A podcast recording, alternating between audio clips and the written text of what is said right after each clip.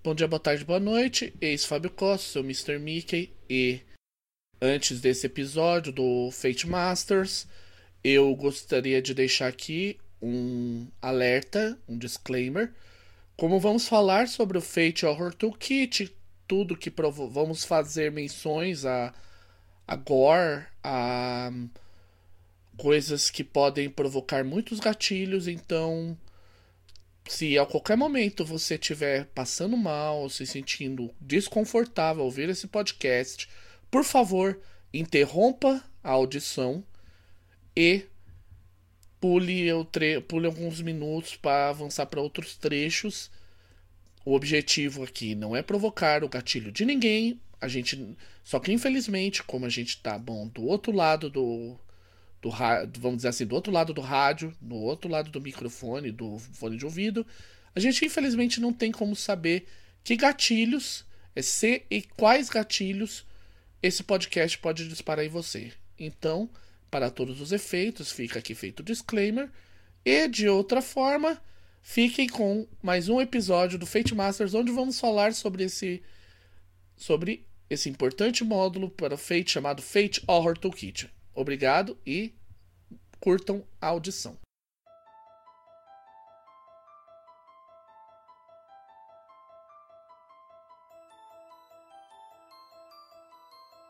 Boa noite, minha amiga mestra, meu amigo mestre. Bem-vindos a mais uma edição do seu, do, do meu, do nosso Fate Masters, ou podcast do, dos algozes jogadores. Eu sou o Rafael Mero, velho Lich, transmitindo ainda da sua dungeon no Rio de Janeiro e conto com. Bom dia, boa tarde, boa noite, galera. Eis Fábio Costa, o seu, o seu Mr. Mickey, diretamente de São Bernardo do Campo, São Paulo. Hoje a gente vai ter um, um podcast especial aí, no, nosso episódio 42, que a gente vai fazer um analisa que muita gente estava pedindo aí, de, que é o Fate Horror Toolkit.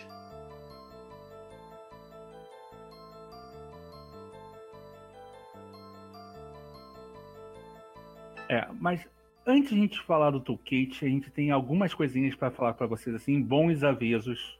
Primeiro, o velho Lich aqui confabulou com os outros algozes, os torturadores e, claro, a pessoa que fica roubando a, o seu dado na mesa para criar um canal exclusivo para o, todas as comunidades feitas do Brasil e as de língua portuguesa também no Discord.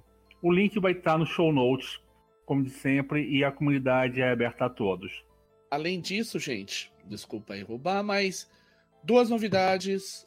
É, uma novidade e um pedido aí para vocês. A primeira novidade é o seguinte: Fate Masters e o Rolando Mais 4, agora Rolando Mais 4 Next, já estão disponíveis para você no Google Podcast. Então você que aí que não usa nenhum agregador de podcast no teu celular para facilitar a tua vida, para ouvir os, os algozes dos jogadores, porque achava muito difícil importar RSS o caramba 4, não tem mais desculpa. Instala o Google Podcast, procura lá por Fate Masters ou por Rolando Mais 4 e seja feliz quanto ao podcast. Sim, sim, nós podemos também lembrar para você só para dar uma uma colaboraçãozinha para o ecossistema de podcasts do Brasil, para você responder a pod pesquisa é um, é um projeto é um projeto muito interessante que é para melhorar para todo mundo. Se você quer mais qualidade, responde, por favor. É um pedido que a gente está fazendo de coração.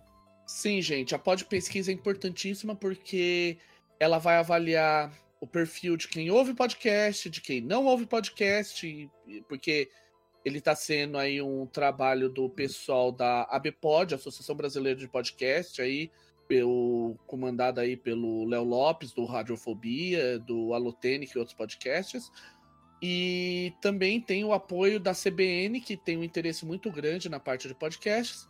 Vai lá, responde. É um pouquinho demorado, porque são muitas perguntas, mas você vai estar ajudando não só a gente do Fate Masters, não só o Rolando Mais Quatro, não só o Até Segunda Ordem Extinto, Mesas Predestinadas, mas todo o ecossistema de podcasts vários parceiros aí, pessoal aí que ouve podcast sabe que tem vários parceiros aí do RPG com podcasts. Tem aí o Pensando D, o Pensando D&D, não, Pensando RPG, o podcast aí do Leonardo Chaba. Tem o. Tem o Savacast também, nossos parceiros. É, os parceiros aí do Savacast. Tem o pessoal aí que tá do podcast do Café com Dungeon, que é muito bom. Eu aconselho muito que vocês ouçam.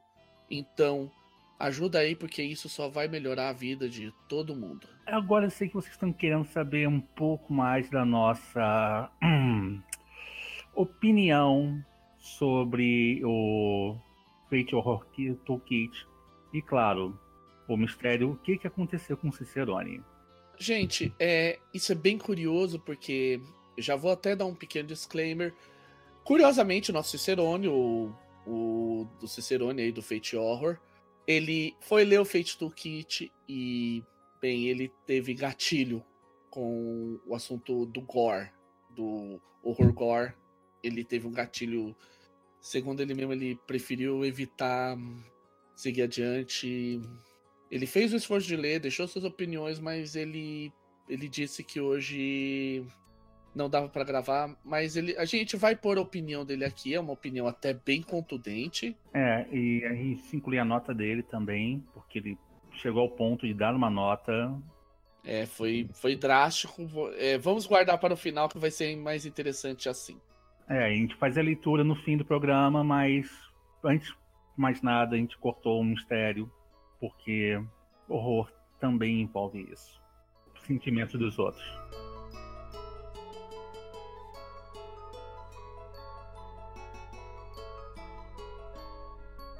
Vamos lá então, né, gente? Vamos pegar o básico? Aquelas famosas perguntas. Para acelerado ou é para ou é pro, pro básico? Aqui eu vou jogar aquela velha carta que eu costumo baixar, gente. Feite acelerado e feite básico são o mesmo sistema, então é pros dois. Ele não. No fim das contas, feite básico e feite acelerado, eles são o mesmo sistema, ainda que com visões diferentes. Tá certo. É... Segunda pergunta. Tem em português? Infelizmente, não. Fica a dica aí pro pessoal aí que a gente sabe, as empresas que de RPG que. Os nossos parceiros. É, os parceiros aí estão ouvindo a gente, então mira aí na, não só no Horror Toolkit, porque a gente vai explicar, mas na série Toolkit, já já a gente vai explicar o porquê disso. Fica mirando porque o negócio vale a pena. Agora, vamos começar aqui pelas análises. Peraí, Antes de mais nada, deixa eu fazer um disclaimer rápido. O Rafael conseguiu a cópia dele pelos meios dele. Eu vou fazer um disclaimer rápido, porque eu já consegui uma cópia do. A minha cópia do Fate Horror Kit me foi dada, me foi enviada pelo pessoal da Evil Hat, aí na, no, pela Carrie Harris, que é o pessoal do, que é do marketing. E eu tenho um review que vai ficar linkado no show notes do episódio, foi feito pelo site da Dungeon Geek. É, e eu vou aproveitar. Thank you very much. Miss Harris for, for this. E esse disclaimer é só para avisar que, apesar de tudo, aqui o review vai contar minhas opiniões e pode não significar verdade. Disclaimer feito.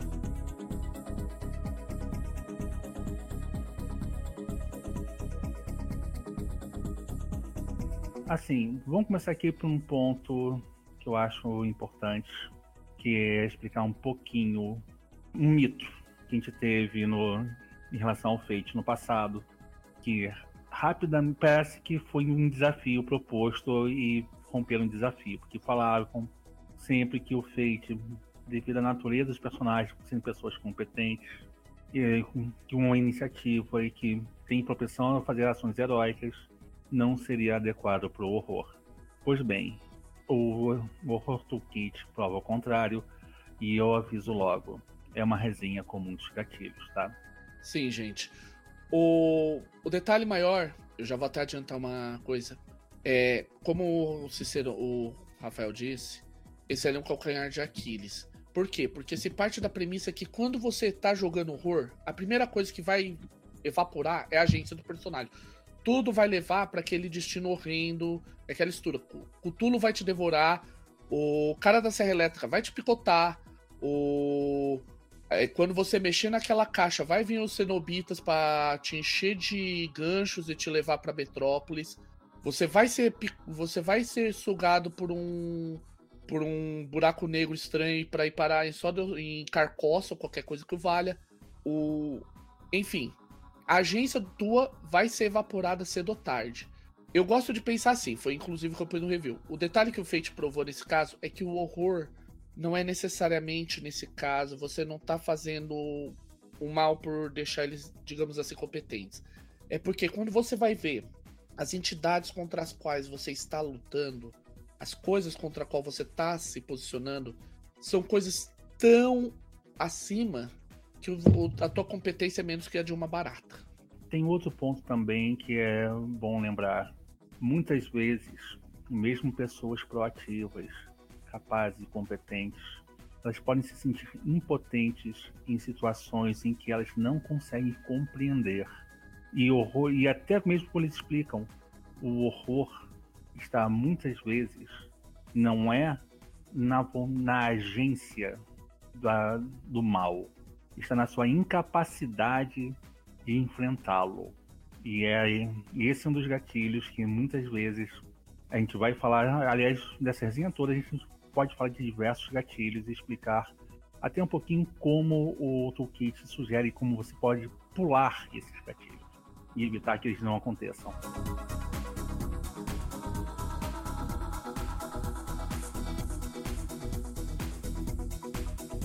Antes da gente começar a entrar no review do livro propriamente dito, vamos dar uma falada sobre a série Toolkit? Vamos, até porque para explicar que Toolkit não é mais aquele livro solitário e único que foi, foi lançado colado no financiamento coletivo do Fate Básico nos Estados Unidos. Ele foi uma das metas, assim como o Acelerado também foi uma das metas, tá? Só para lembrar. O que acontece, gente? O Fate ele começou a partir de uma premissa aí, a galera do Savage World vai nos ouvir, vai pensar muito que é tipo uma cópia, mas sim, é uma coisa bastante similar o que que começou a fazer? Agora não é mais, eles chamam de a série dos livros roxo ou a série Toolkit.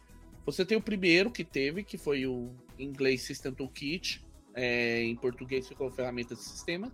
E aí a gente tem aí o teve o Adversary Toolkit, que a gente pode traduzir rudimentarmente o nome como ferramentas para adversários, que é a ideia de você criar oposi como você criar boas oposições para o Fate.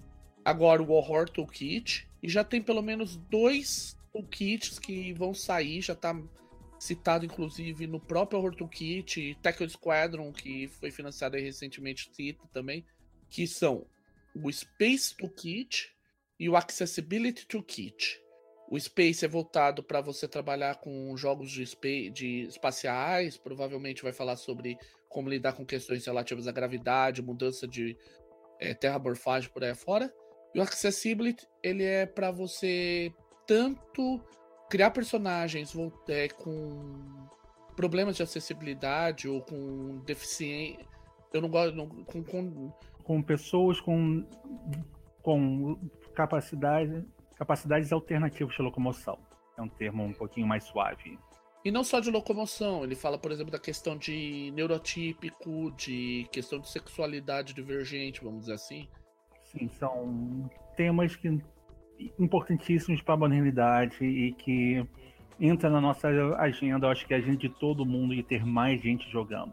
E ao mesmo tempo, e até para ter mais gente jogando, o Accessibility também vai ter a dupla função de você criar personagens com esse tipo de característica e de você lidar com e você trazer para mesa jogadores com essas características.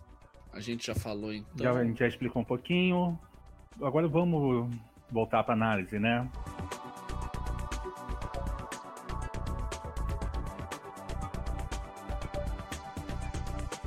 Bom, primeira coisa, vamos falar das artes, né? Porque arte, infelizmente ou felizmente, vem de livro e arte influencia e muito a visão que você tem do mundo. É, aqui, aqui eu vou ter que dizer uma coisa, não espere muita coisa, assim. Quando eu falo isso, não é que ele é, é ruim. Ele tá no padrão do Fate, o que é um padrão bastante bom, mas não é nada, vamos dizer assim, impressionante. Não é um Uprising, que inclusive agora que eu peguei, o, recebi o PDF final e, tá, e continua sendo 5 de 5, porque tá lindo demais, o trabalho primoroso, mas ao mesmo tempo não chega a ser, vamos dizer assim, uma coisa genérica de tudo. Ele é um livro no padrão Fate, ou seja, um livro limpo, é um livro agradável de ler e no geral para mim ficou bastante interessante como um todo. A arte em si, ela é muito bem executada, é um preto e branco muito bem detalhado. Existem grandes existem grandes obras assim que você nota que você a Evil Hat antes de mais nada está usando todos os freelancers que ela que ela gostou de trabalhar com da série dos Worlds of e também o material que você e muitas e muito material interessantezinho em diversidade de artes. Vamos dizer que a arte ela é expressiva por cada capítulo que ela está apresentada. Muitas vezes você pode ver que é algo tosco, algo grosseiro, mas você vai ler um capítulo, você vai entender que o tom do capítulo é aquele lá. Mas em compensação, você vai ver uma arte refinada, elegante, e aí você vai entender que é um terror mais. É muito climática a arte e não é muita. E eles sabem usar muito bem essa pouca arte que eles encomendaram, porque está extraordinária em certos pontos e está expressiva, muito expressiva em outros pontos. Tem algumas artes que me deram calafrios. E olha que estamos falando que eu sou macaco velho de terror. Por isso que eu quis dizer, assim, é o que eu quis dizer lá atrás. Não é nada assim excepcional, é como eu disse. Não é um Uprising, mas definitivamente é um produto da Evil Hat, então vocês podem ir na fé.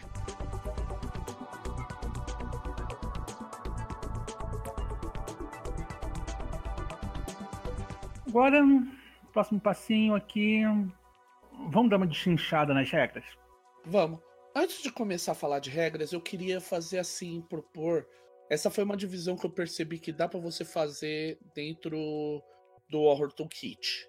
É, eu não no review que eu fiz eu não cheguei a perceber isso muito. Depois eu reli mais algumas vezes eu cheguei a essa conclusão. A gente pode dividir o livro em três grandes, a parte das regras em três grandes grupos, vamos dizer assim.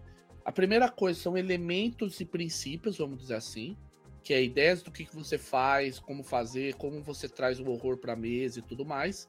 A parte das regras propriamente dita, que são aquelas pequenas parcelas de coisa que você vai agregando ao teu jogo de horror. E, o, e depois a gente pode falar sobre os frameworks. Os frameworks são as ideias que ele propõe de como você pode coordenar determinados estilos de jogo, determinadas coisas do horror já um pouco mais complexas, já um pouco mais trabalhada, incluindo o que já foi dito tanto nos, no que a gente falou lá atrás de princípios quanto nas regras. Sim. E antes de mais nada, as regras não são exatamente para você seguir esses litros. Muitas delas são sugestões e material que pode ser usado não só para terror, pode ser mais expandido ainda. Tá? É, de novo, padrão Evil Hat, qualidade de Evil Hat de produção. Um livro, o livro pode ser útil como um todo para todo mundo, sabendo, sabendo ler e sabendo pular as partes que te deixam tenso. Inclusive, vamos começar a falar um pouquinho sobre os elementos, que é a parte mais rápida? Bora. Dentro do livro, os, do, os dois primeiros capítulos, na verdade, para ser mais exato, o primeiro e uma boa parte do segundo, ele, é, ele se fala, fala muito sobre a questão de como você usa os elementos do horror e tudo mais, é, dicas, o que, que se espera de um jogo de horror e tudo mais. E ele até deixa bem claro, isso é um box preto. É, eu vou ver se eu consigo botar isso. Que eles falam assim. É o da página 5? É, da página 5. Horror não é desculpa para ser horrível.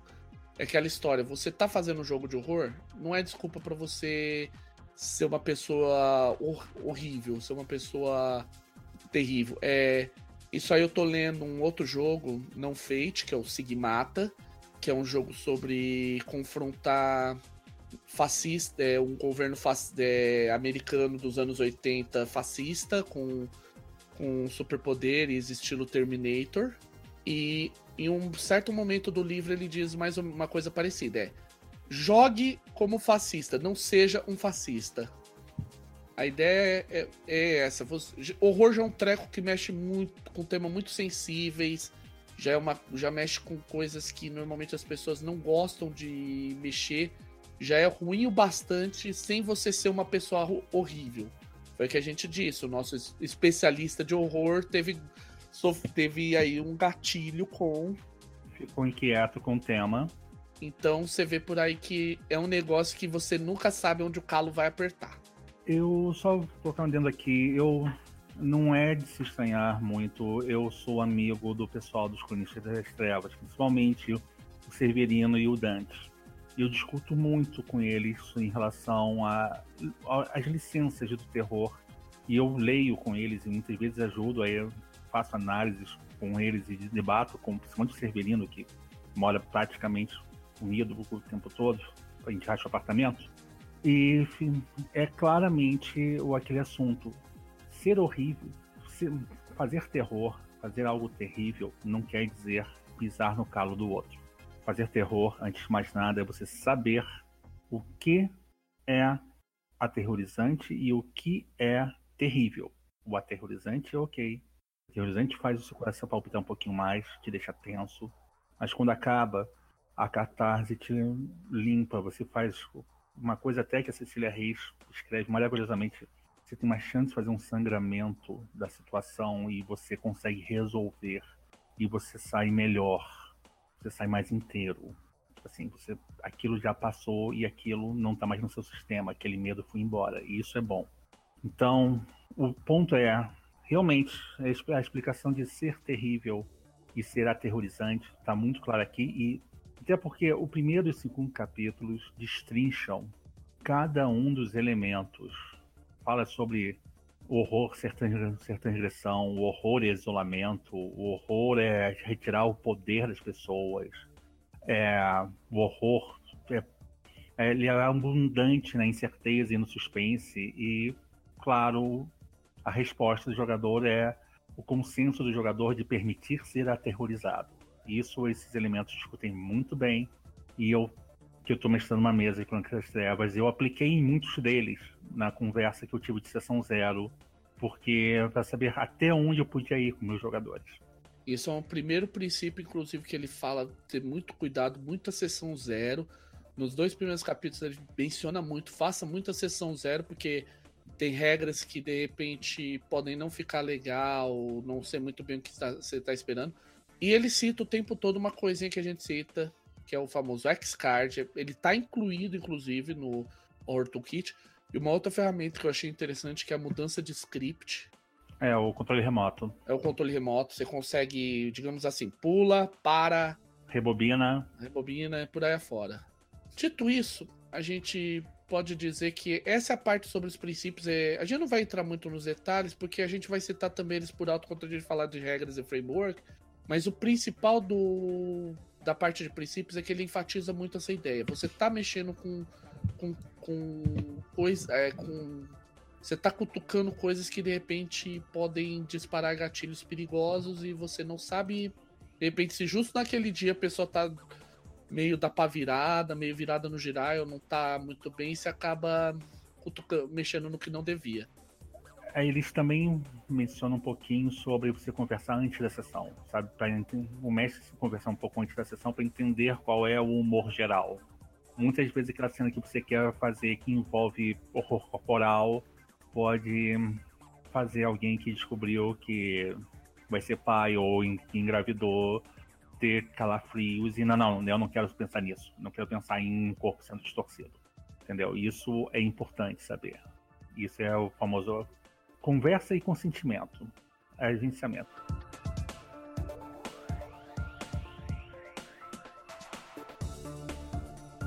Agora, vamos falar um pouquinho mais. Vamos começar o.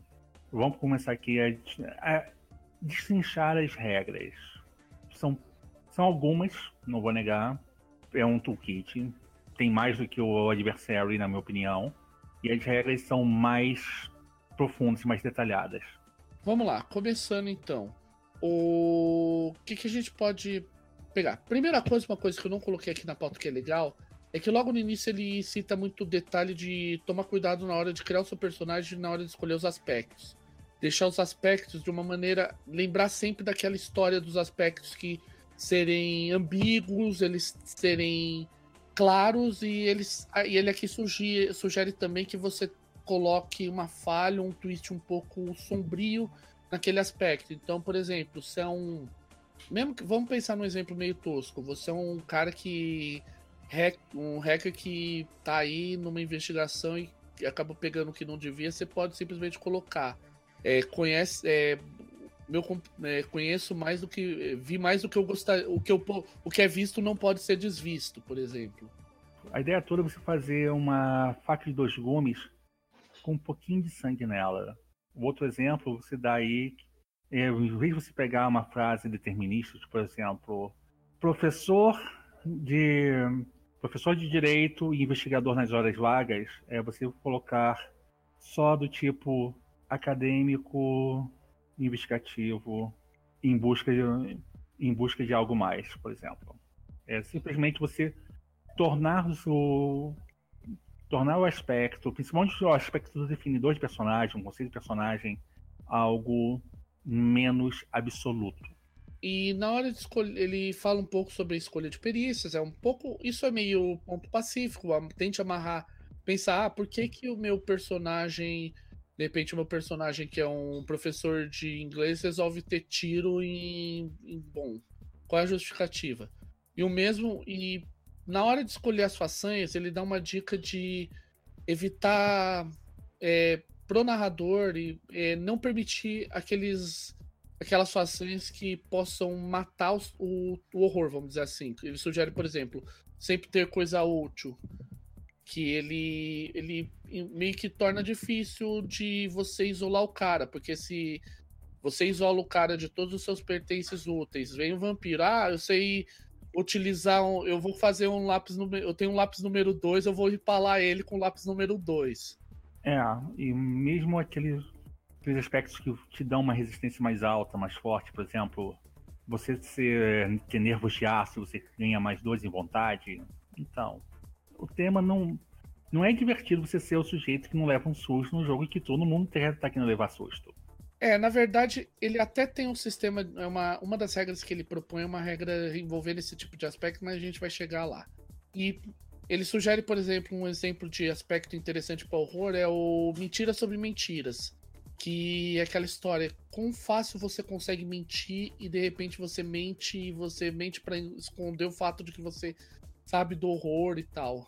Ele vai dando aqui também citando rapidamente algumas coisas, ele vai falando, por exemplo, de como lidar com a incerteza em aspectos. Então, por exemplo, você não vai nomear. Ah, você vê um lobisomem. Você vê um licantropo gigante, amaldiçoado. Você tá vendo, na verdade, um cachorro gigante. Ele.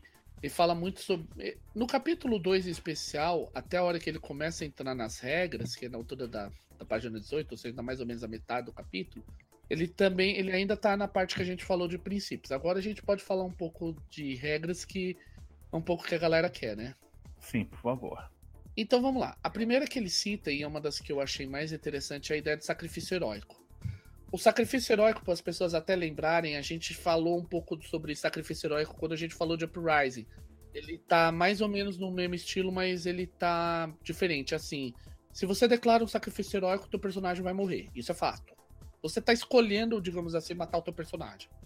Só que ele permite você fazer uma série de coisas extremamente poderosas, como por exemplo, eliminar uma grande quantidade de NPCs sem nome.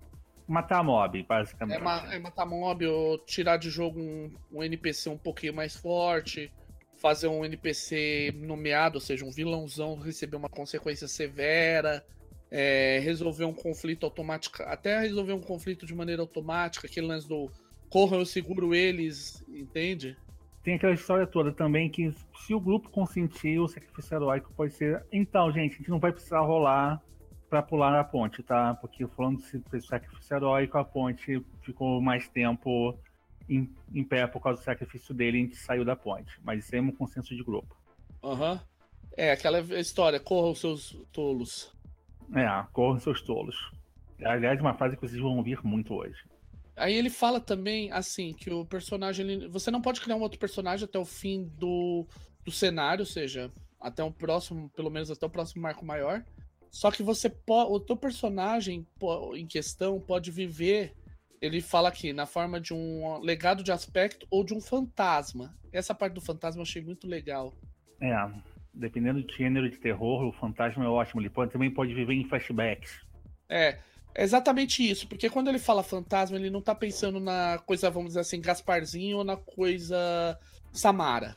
Um fantasma pode ser simplesmente um flashback ou de repente você olhar no celular uma mensagem escrito é escrito corro, então você ouvir aquela fita. É, se você se você tá ouvindo isso é porque eu morri, é porque eu morri, então vou contar para você alguma coisa. Ou até mesmo uma memória proveitosa que você teve. Não, você teve. Agora sim você tá respirando, você tem. Você lembra fulano falar sempre que tinha um carro. No carro sempre tinha uma arma debaixo do banco do, do carona, por exemplo. Isso pode ser uma forma. Porque ele fala aqui que os fantasmas eles voltam. Você tem que discutir como é que eles vão ser criados tal. E ele tem algumas regras para você criar ele. Ele conta como se fosse um NPC de apoio. E é o personagem que o cara que fez o sacrifício heróico vai jogar. Aí tem toda uma explicação de como. O que, que acontece de repente ele for. É, ele for derrotado num outro conflito e por aí afora. O ponto interessante é o, também é o aspecto do legado. Que é praticamente ele garante que você continue.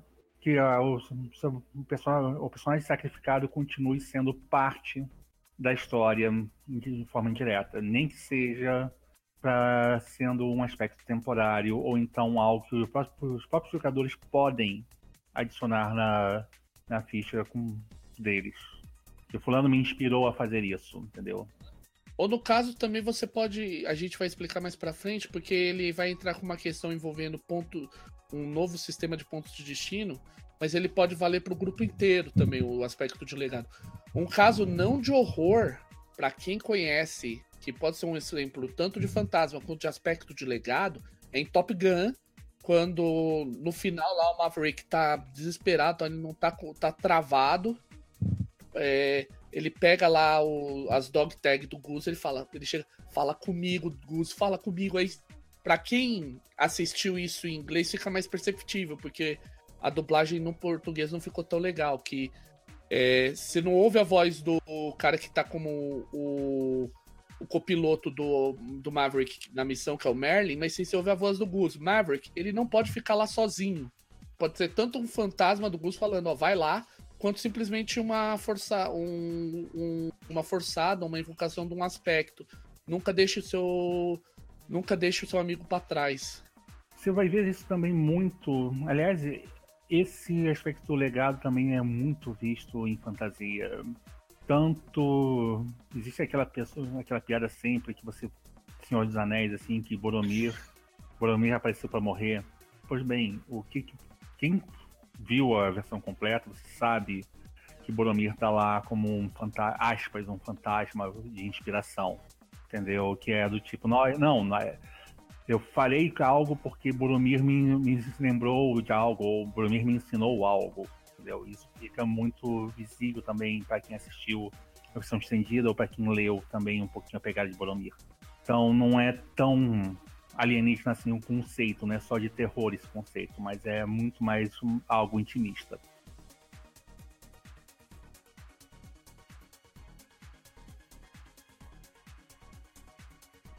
Agora vamos pro próximo, próximo conceitinho básico aqui. Vamos lá, aqui a gente pôs aqui na lista, a gente.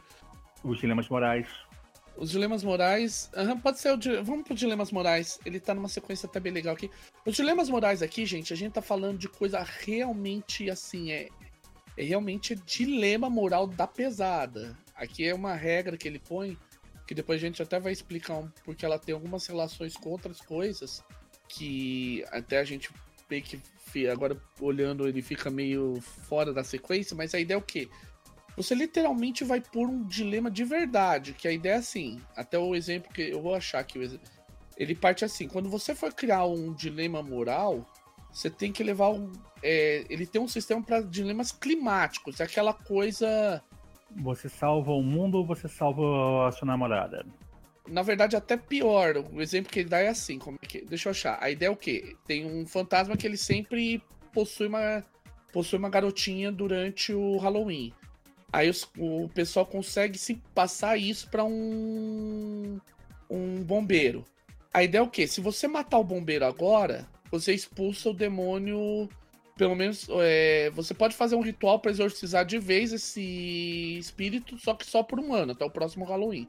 Ou você tem a opção de fazer um outro ritual e trancar esse espírito dentro do corpo do bombeiro e depois jogar ele, por exemplo, é, enterrar ele, jogar ele no concreto, jogar ele na, no, no mar. E bem, só que aquela história, ficar com um demônio dentro da tua cabeça não parece uma coisa muito, muito agradável. A regra em questão, ela é, não posso dizer, muito bem estruturada. Não é que você vá fazer isso e você possa perder totalmente o seu, seu personagem. Muitas vezes o, o dilema climático pode te levar a transformações profundas nos personagens em si, entendeu? Até porque existem níveis de, de dilemas morais que são apresentados. Por exemplo, tem o dilema moral, moral cotidiano, que é, que é basicamente você lida com a sua agulha diária. Você come ou não come. A você está numa situação ruim e a fome pode te tomar. E aí você tem esse dilema, você rouba, não rouba, você fica moral, não fica moral. Entendeu? Ou então, é, mas só que tem aí outros dilemas que eles também apresentam, como por exemplo, manter um princípio ou seguir uma necessidade, como eu falei, esse rouba não rouba. A gratificação instantânea contra um, algo que pode te dar prazer mais tarde. Entendeu? É o famoso dilema do viciado. Para que que eu vou economizar dinheiro para comprar uma garrafa de um vinho caro se eu posso gastar o mesmo dinheiro agora em comprar um engradado de cerveja? Entendeu? Essas coisas todas. E sem contar as lealdades divididas, que você pode, assim, eu, eu sirvo a minha pátria ou eu sirvo os meus propósitos? Eu sirvo, eu sou leal à minha esposa ou eu sou leal aos meus filhos? E é, por aí vai. Esses dilemas morais eles são muito importantes até em horror, até porque alguns personagens, aí eu vou citar alguns exemplos, personagens realmente podem mudar muito radicalmente. É só você pensar a origem, entre aspas, heróica de, de John Constantine. Fiz um ritual bizarro aqui, veio um, cape, um, demônio, um capiroto, pegou essa garotinha, levou pro inferno e eu. E eu perdi meus amigos. É, eu, eu fiquei olhando com cara de tru com cara de ok, o que, que merda que eu fiz. Entendeu? Alguns desses dilemas você pode ter visto até fora de terror. Não é raro você ver isso em, por exemplo, muitas vezes em uma literatura assim, por exemplo, John Grisham adora colocar esses dilemas morais grandes nos seus livros sobre opressão pelicano, entendeu? qualquer um que envolva um grande tribunal e a pessoa tem uma testemunha chave e ele tem uh, dinheiro para não ganhar o caso. E a testemunha tem, é fraca e o dinheiro tá lá tentando o tempo todo. Isso tudo conta muito também. Essa é uma regra que eu particularmente. É, as regras aqui eu tenho que admitir, quando eu fiz a pauta eu procurei por muito mais as regras que mais me chamaram a atenção. Que foi. Porque assim, tem muita coisa, muito, é bem destrinchado, tanto que esse, esse vai ser um dos analistas mais.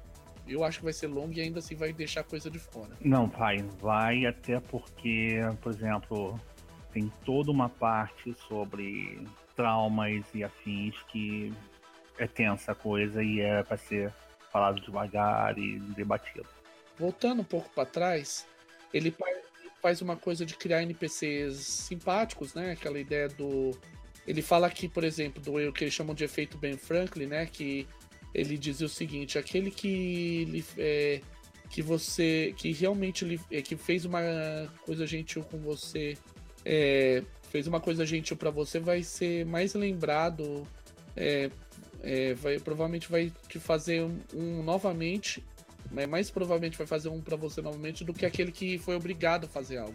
Vamos lembrar também uma coisa importante sobre esses NPCs memoráveis e o horror se calca muito na perda. Então, se você consegue estabelecer um vínculo de empatia com um membro do elenco de apoio e, esse, e algo terrível acontece com esse elenco de apoio, com um membro do elenco de apoio, você gera aquele choque, aquele choque inicial, gera o temor de poder ser comigo e eu gostava de fulano. Guardem isso, senhores, porque quando a gente vê os frameworks, isso vai aparecer bastante, até de uma maneira super elegante. Eu vou, depois eu vou explicar o porquê.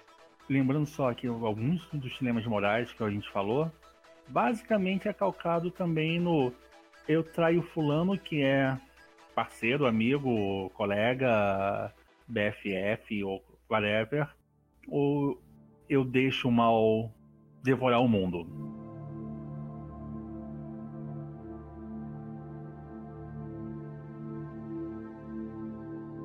Uma coisa que eu gostei, gente, aqui é uma regra que eu achei, essa eu particularmente achei interessante, não apenas para horror, mas lá para frente quando a gente for fazer os, os aproveitamentos de regras, eu vou citar uma coisa que eu achei muito legal, que é a parte sobre humanização de vítima e sobre flashbacks. A ideia é o quê? Você tem uma característica que você pode, digamos assim, fazer um com que, vamos imaginar, chega, eu vou falar agora, a situação criminal mais, chega o pessoal, tá vendo a cena e ah, o assassino entrou pela porta, viu a mulher lendo um livro, aí ele grita, aí ele foi se aproximando, a mulher percebeu, olhou para trás, ele tentou golpeá-la, ela saiu correndo, quando chegou no banheiro, ela deu uma tropeçada na no, na, é, na banheira e aí ele esfaqueou ela brutalmente e deixou ela sangrando até a morte. Isso é quando você faz a chance, é, se você permite isso, permite que os, se os jogadores colocam esses detalhes, esses detalhes, você vai, você, você pode oferecer para eles até como recompensa pontos de destino para quando eles colocam coisas que eles sabem que vão complicar ele. É, vão complicar eles. Então, por exemplo, ah, é, tem uma pata parecida com a de um cachorro, mas de um tamanho que não é com, quase do tamanho de um ser humano. Uma pegada. Então você vai dando. Você vai colocando essa ideia de você vai construindo isso. Então, outra coisa, você pode oferecer ponto de destino se o, se o cara olhar e falar, ah, no celular dele tinha 12 chamadas da mulher que amava ele. Nesse caso, a, a narrativa coletiva entra e torna muito interessante. Dá poder para o jogador, mesmo para descrever o que, que aconteceu na cena, pode enriquecer muito mais as motivações do por detrás da por detrás, entendeu? Isso é elegantíssimo. Sem contar que tem outro ponto também, que é permite para os jogadores, de repente, fazerem a exploração pessoal. Se você está fazendo um jogo de um terror mais intimista, estar presente numa cena que você decompõe tudo, o jogador pode falar: não, não, Fulano foi esfaqueado que nem eu fui esfaqueado. Porém, eu sobrevivi e ele não. Eu me lembro bem da faca do assassino. Era, um, era uma faca longa e ele errou meu coração por dois dedos. E, e, e continua assim, entendeu? É um momento que o próprio jogador pode puxar o holofote para si e ganhar aquele. Não só ganhar os fate points necessários e tal, mas também dar um aprofundamento a mais. Uhum, isso, essa visão que você disse me lembrou uma cena de uma cilada para Roger Rabbit. Que é quando o Ed conta como o irmão dele morreu e ele falando: Ah, eu só lembro daquela risada esganiçada, aqueles olhos vermelhos. Aí depois no final você vê os olhos vermelhos, a voz esganiçada novamente. É, é o, a evolução da cena. Isso é interessantíssimo. Sim, isso é muito bom.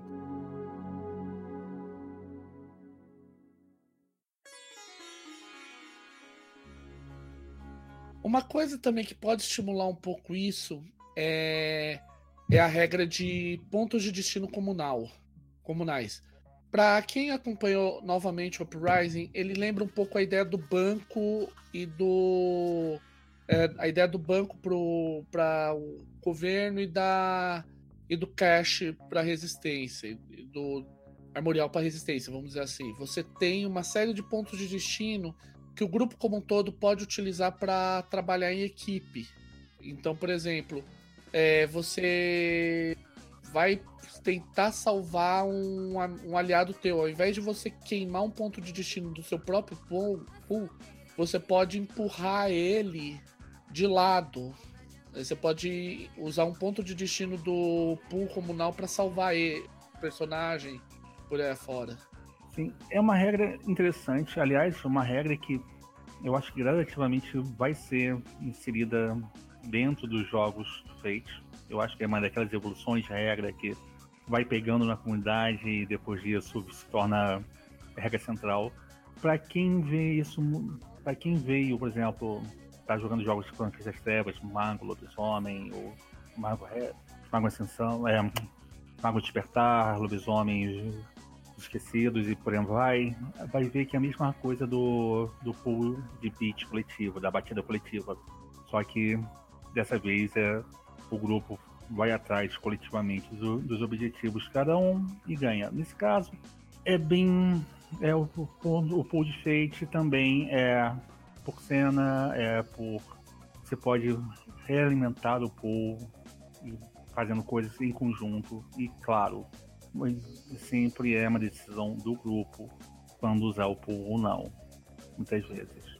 É, as formas para ganhar ponto de destino comunal que ele cita são o você fazer uma, uma forçada contra você mesmo amplificado. O exemplo que ele cita por exemplo, o cara que é cético, totalmente cético, aí ele recebe um pergaminho que para espantar um espírito. Só que é, na verdade não ele recebe não ele uma pessoa vai falar para ele palavras mágicas para ele espantar um espírito.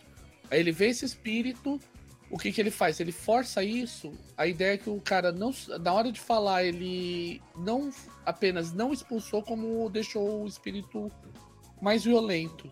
Isso, isso adiciona pontos de destino ao ao, é ao pool comunal. Outro exemplo é aquele que a gente citou anteriormente também, que no de flashback, reconstrução, que você pode chegar e adicionar algum alguma narração que ela seja inconveniente ou pelo menos neutra, então, é, pro personagem, mas ela ajuda a humanizar o personagem, a humanizar a vítima, vamos dizer assim. Tipo, ah, você chega lá e ali, ah, o cara, é, essa moça estava com, é, aqui tá com o livro dos 12 passos dos alcoólicos anônimos. Ela devia estar tentando abandonar o vício. Também pode ser uma maneira do mestre recompensar o grupo por um esforço coletivo também. Vamos lembrar que muitas vezes, se não pode sair dando um ponto de destino para todo mundo, é porque a cena foi muito boa, ou então porque todo mundo fez sacrifícios na cena. Então, tá no, coloca um ponto aí de destino no, no pouco comunal, gente. Mereceram. Agora a gente vai falar um pouco sobre a questão. Lembra que a gente falou lá atrás do caso dos caras que são durões? Ah, o cara é um, por exemplo, veterano de guerra. Existe uma mecânica dentro do, do Horror Kit para você lidar com, com corações embrutecidos. A ideia é o quê? O cara é um veterano de guerra, ele já viu tanta coisa que para ele isso não é nada, mas a, a frieza dele nessa situação choca todo mundo ao redor. Então ele trabalha com o conceito de que você tem uma condição com a qual você tem que lidar com um trauma psicológico. Então, essa trauma, esse trauma psicológico, é, esse, é, quando você recebe um trauma psicológico, você recebe uma condição de como lidar com ele. É, a condição de que você está lidando com ele. É, essas condições, para ficar mais claro, elas lembram as condições do Rising, ou para quem já conseguiu ver, e a gente vai fazer ainda o Fate Masters analisa dele, do Dresden Files Accelerated. Ele fica ativo até uma condição ocorrer que até que o, o tenha se passado tempo bastante pro, pro cara passar um, um, fazer uma terapia ou então conversar com uma pessoa que possa lhe ajudar ou coisa do gênero. De maneira similar, isso é uma maneira para os, os aspectos, vamos dizer assim, de coração embrutecido, funciona mais ou menos na, no mesmo esquema. Eu tô tentando achar aqui direitinho a regra. Coração Embrutecido tá na página. Já, já achou? 48. É, a ideia é que, por exemplo, ele vai. Vamos imaginar, o cara é um, um cirurgião de guerra, um médico cirurgião do exército. Ele já teve na guerra, já viu perna amputada, caramba, quatro, isso faz lidar muito com o gore, inclusive. Ele tem uma condição lá que ele é, de, ele é frio, assustadoramente frio.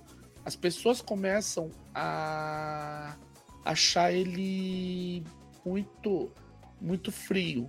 E o exemplo que ele dá é assim: quando você checa o fato de que você tem esse, esse você tem essa condição e você tem esse, você tem esse aspecto, é, você marca essa condição, você se torna imune a situações de gore, vamos dizer assim, a, você não pode ter aspectos viscerais, que é uma ideia de aspecto que é provocado, por exemplo, por pernas amputadas ou coisas do gênero, mas é, não pode ser ter esse aspecto forçado contra ele, mas ele não pode usar e nem se defender do uso de, da perícia empatia. Porque, digamos assim, ele tá tão frio que ele. Sabe? Isso aí, para quem nunca viu, eu tive a oportunidade de conversar com médicos, eles são, às vezes, literalmente treinados a ver pessoas como se fossem carne, por simplesmente. É, no, durante o período de ofício, eles são, tipo assim, isso aqui é só um corpo, a pessoa tá dentro dele. É coisa do gênero. Então é bem pesado mesmo. A ideia de que, por exemplo, você pode até ser um cara durão tal, mas as pessoas. Esse fato vai ficar com as pessoas. Vai deixar as pessoas ao seu redor assustadas. Beleza? A gente falou do. Ah, o horror visceral, para entender, gente, ele trabalha com uma ideia assim. Vamos lá. Primeira coisa, ah, ele vai trabalhar com o que a gente falou do aspecto visceral. Então, por exemplo, você vai ver uma situação, uma cena com para usar o tradicional, né, sangue e tripas por todos os lados. E a, a partir dessa cena você vai ter um ele cita aqui que vai existir uma peri você pode utilizar uma ideia de uma, um pequeno fractal, né, que você vai utilizar ele com um nível de gore, né, pelo, com o qual você vai atacar as pessoas enquanto elas estão investigando, entende? Enquanto você está investigando aquela situação, você tem um nível de gore te atacando. Isso aí, inclusive, até eu vou deixar aqui, o livro ele cita o caso que ele compara o, isso um pouco com o horror Lovecraftiano. Aí, até depois, é, é, quando a gente falar das críticas que o Luiz fez ao, ao livro, ele cita que essa comparação foi um pouco infantil. No meu ponto de vista particular, o Fábio, eu acho que assim, faz sentido, porque em termo mecânico é basicamente a mesma coisa. A única coisa, a única diferença dando coisa que choca atualmente pela violência selvagem, enquanto a outra choca atualmente pela total quebra de tudo que você acredita. Então, é, mecanicamente ele funciona da mesma maneira. Eu não diria que dá para você utilizar nos mesmos tons, mas obviamente a gente tá falando aqui mais de regras. É, um comparativo que seria funcional seria um deles você está lidando com choque e impacto. É o pessoal que curte o terror conhece muito bem o termo jump scare, que é o tentáculo que, que quebra a parede e te, te enrosca todo quando você está jogando um jogo de terror no computador ou no videogame. O outro é símbolo da impotência tem, tem aquele tentáculo que você jamais passará, ele te prenderá, porque você é incapaz de enfrentar algo tão grande. São símbolos diferentes e são sentidos diferentes. Em termos mecânicos, é como, é como eu disse, em termos mecânicos, ele é bem. Ele, no meu ponto de vista particular, isso aí depois, até numa próxima oportunidade, se o Cicerone quiser complementar, ele pode. No meu ponto de vista, ele funciona tão bem, porque é como ele diz, ao invés do Gore, tá lidando com com arquiteturas é, que destroem a sua sanidade, coisas que não deveriam existir. Eu fico imaginando, por exemplo, aquela coisa. Para usar um exemplo um pouco mais simples dentro do cenário Lovecraftiano, é a ideia do pessoal que pega e é pego pelaquela raça antiga lá dos bichos que é um tipo um, uma anêmona, um negócio assim esquisito e atualmente é teletransportada e você vê teu corpo tem cinco braços e tem um olho esquisito. Eu uso outro comparativo. Eu uso que o pessoal também de terror chama de síndrome de Godzilla. É você se sentir pequeno ante o tamanho colossal do monstro que está vindo. Você pode até escapar dele, mas você vai se sentir pequeno. Você é o entender que é impossível se confrontar enquanto indivíduo. Para encerrar a parte dessas, vamos dizer assim, pequenas regras, para a gente poder entrar nos frameworks, porque nos frameworks vão ter coisas muito legais. Sim. Ou tem coisa boa. Vamos falar dos aspectos de intensidade. Eh, de intensidade. A ideia do aspecto de intensidade é aquela coisa que ele fala um pouco do horror. Existe uma coisa meio maluca no horror que ao mesmo tempo, é, que ao mesmo tempo que mexe com fobias, ele pode mexer com que é, com filias, ou seja, pode mexer com desejos bizarros que você tem. Então, é aquela coisa. Até às vezes o pessoal brinca que é, é, fala que é aquela coisa que você vê meio em filme erótico. Aquela coisa meio do grotesco e erótico ao mesmo tempo. O Clive Baker é o rei disso, entendeu? É Hellraiser, que é o paraíso desse tipo de sensação de que eu era para ter medo, mas eu me sinto atraído pela toda aquela cultura do feitiço de couro e da símbolo e da força aplicada, entendeu? É inquietante. Tanto que o Cenobita segue o tal do Deus dos Prazeres, né? Pelo que eu conheço lá, é o que é um Deus maluco que pega você, te enfia num negócio, aí você começa. Ele começa a te moldar, ele abre teu peito, faz sangue escorrer, e numa parte que era para escorrer sangue, escorre óleo, e na outra tem gancho, e ele põe um monte de prego na tua cabeça e. Ele molda o seu corpo de acordo com, em parte, a sua natureza e de acordo também com o monstro que você é. É meio maluco isso. O aspecto de intensidade ele vem é, refletir isso. Esse aspecto ele tem um nível, né? Ele tem uma famosa fractalizada de aspecto para nível, para perícia, vamos dizer assim. É, o que, que ele faz? Quando você toma uma ação que, digamos assim, trabalha a favor desse aspecto, você pode. Você usa ou o nível do, da intensidade da peri, da, dessa, desse aspecto, ou, o teu, ou a, tua peri, a perícia que você está usando com mais um. Se você usar o contrário, é, a, a oposição recebe o nível da sua perícia, se a oposição for menor. Se ela for maior for maior que o nível da perícia, ela recebe mais um ainda. A ideia é aquela história, você consegue. É, ele puxa para cima e para baixo também, porque é aquela é, pode ser pode ser tanto para cima quanto para baixo. Ele explica que pode ser aquela ideia tanto da atração quanto da repulsa total, da ojeriza. Isso pode ser interessante. Ele tem aqui regras de como você aumenta, como você diminui isso, como é que você muda. Mas basicamente é isso. A vantagem disso é que, por exemplo, imagina uma situação onde é, isso é aquela coisa, você tem uma ojeriza tão grande contra uma criatura que você quer aquela coisa, mate, mate todos eles, é, mate com fogo antes que ele antes que eles se reproduzam e coisas do gênero. Sim, e também essa coisa da intensidade, você pode pensar que é que serve também muitas vezes para você enfrentar o seu próprio desejo. Você, você fez um personagem todo ele orientado a sobreviver um tipo de situação e de repente ele está enfrentando algo que é praticamente imortal. Então ele pode ficar fascinado pela imortalidade. Por... E essa evolução é muito comum. Você vai ver isso, por exemplo, pessoal de Escolha Véia jogou Cult Sim, tô falando com você mesmo. Tá com mais de 30 aí. Sabe muito bem o que eu tô falando. Que o coach era todo calcado em você sentir essa atração ou não. E muitas vezes ser, ser deixado ser, ser levar pela essa espiral descendente que é a, a obsessão gnóstica. Entendeu? Mas vamos voltar aqui que a gente não vai falar de coach. Coach não tem, não tem versão fate ainda, eu espero. A gente pode até fazer um próximo podcast do tipo coisas não feitas que a gente tem visto jogar e a gente queira comentar, mas. A mão, a mão da adaptação treme quando a gente fala de é, reticências.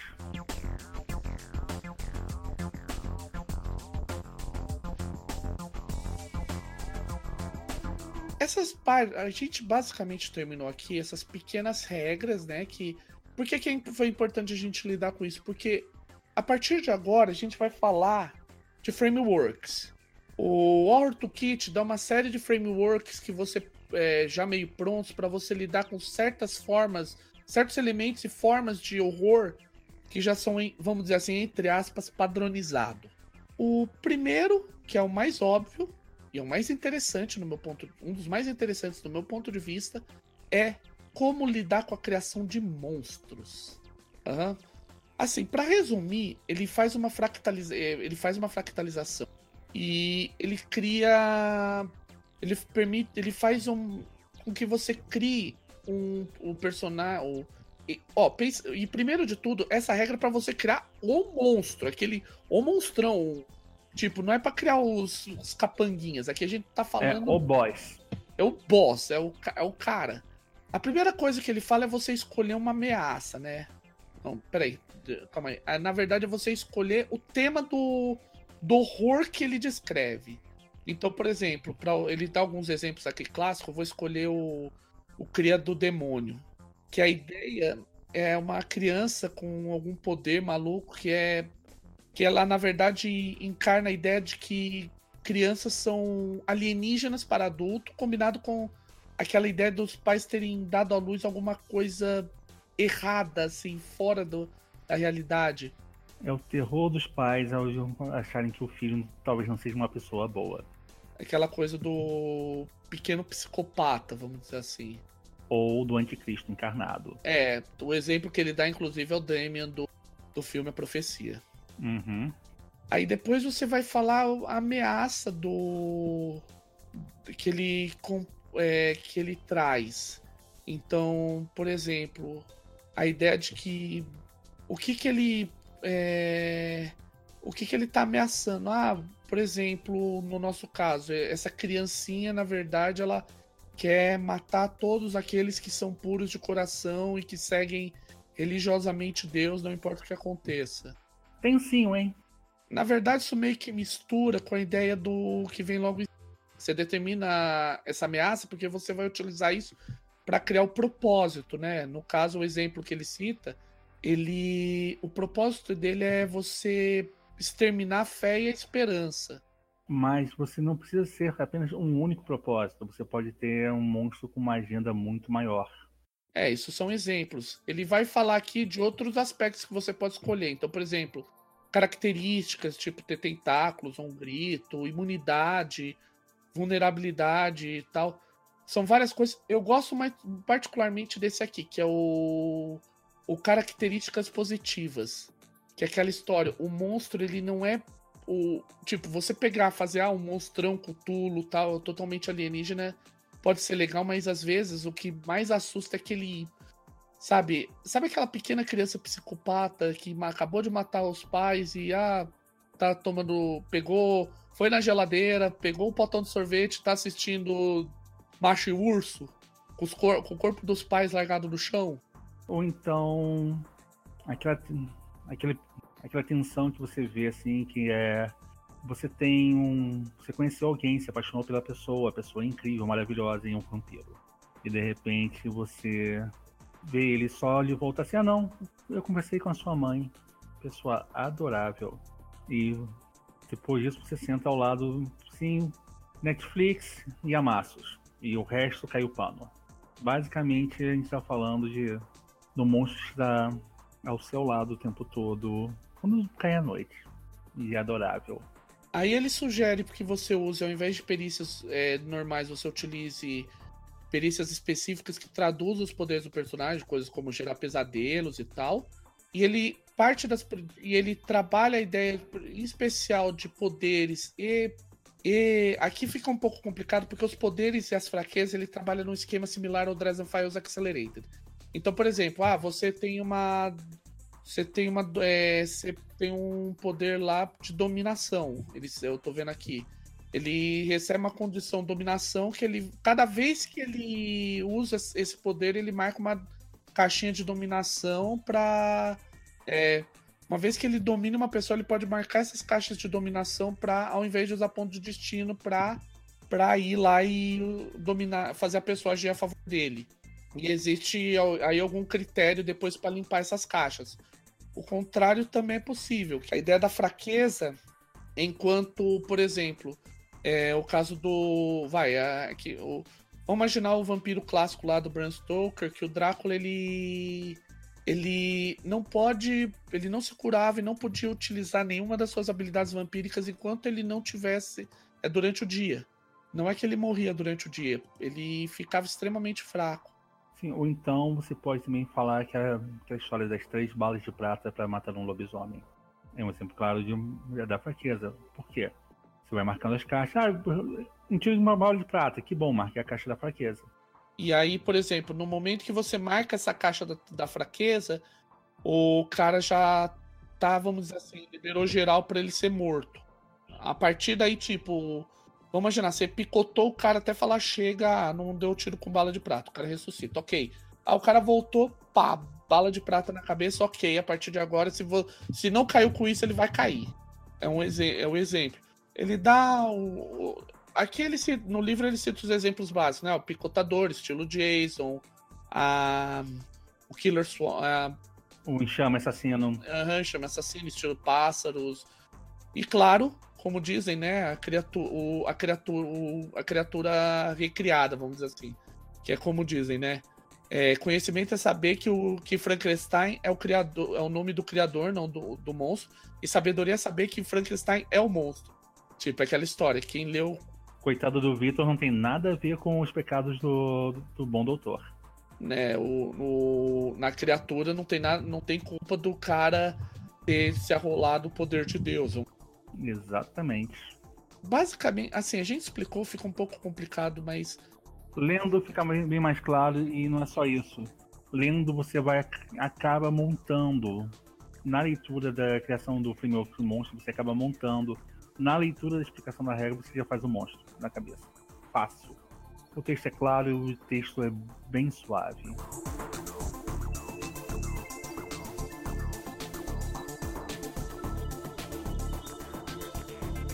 A gente é, vamos falar de metamorfose antes de entrar no próximo tópico que a gente guarda um pouquinho?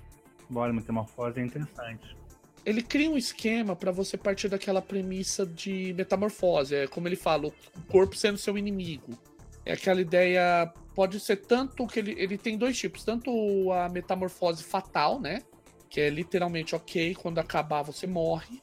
Que é para quem para fazer a comparação é o esquema Alien, Vai lá, você, o bicho tá crescendo até, dentro de você até a hora que ele vai. É, o xenomorfo te mata quando sai de você. Caso aí, isso. Antes que falem que isso é spoiler, esse filme é de 1986. Então não reclama se você não assistiu ou não viu nenhuma referência. Ele é, ele é um pouco mais pra frente, se eu lembro bem. Ah, não, primeiro acho que é 7-9, na verdade. É, 7-9. O 86 é o Aliens com S. Também é o spoiler de Aliens, mas e daí? A rainha é foda. E a segunda que são as alterações sobre que a pessoa sobrevive. É aquela história, você não morre, mas é aquele esquema, vai, é do, ele cita aqui o exemplo da mosca, filme A Mosca.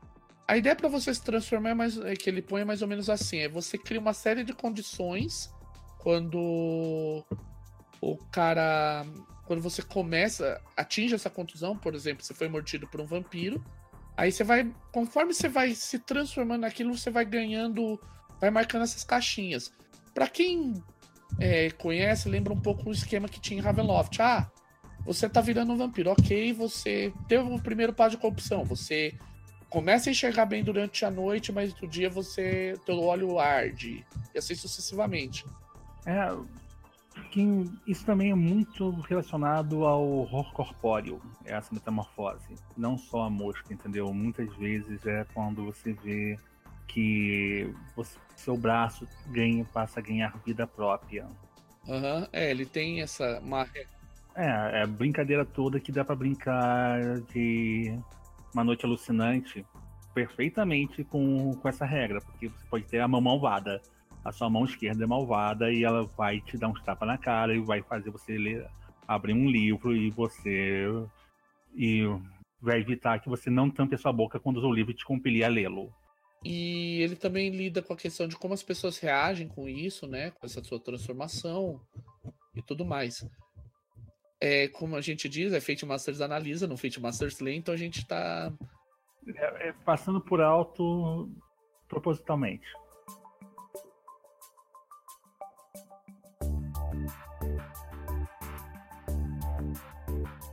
Vamos lá. Esse é um que eu particularmente gostei muito.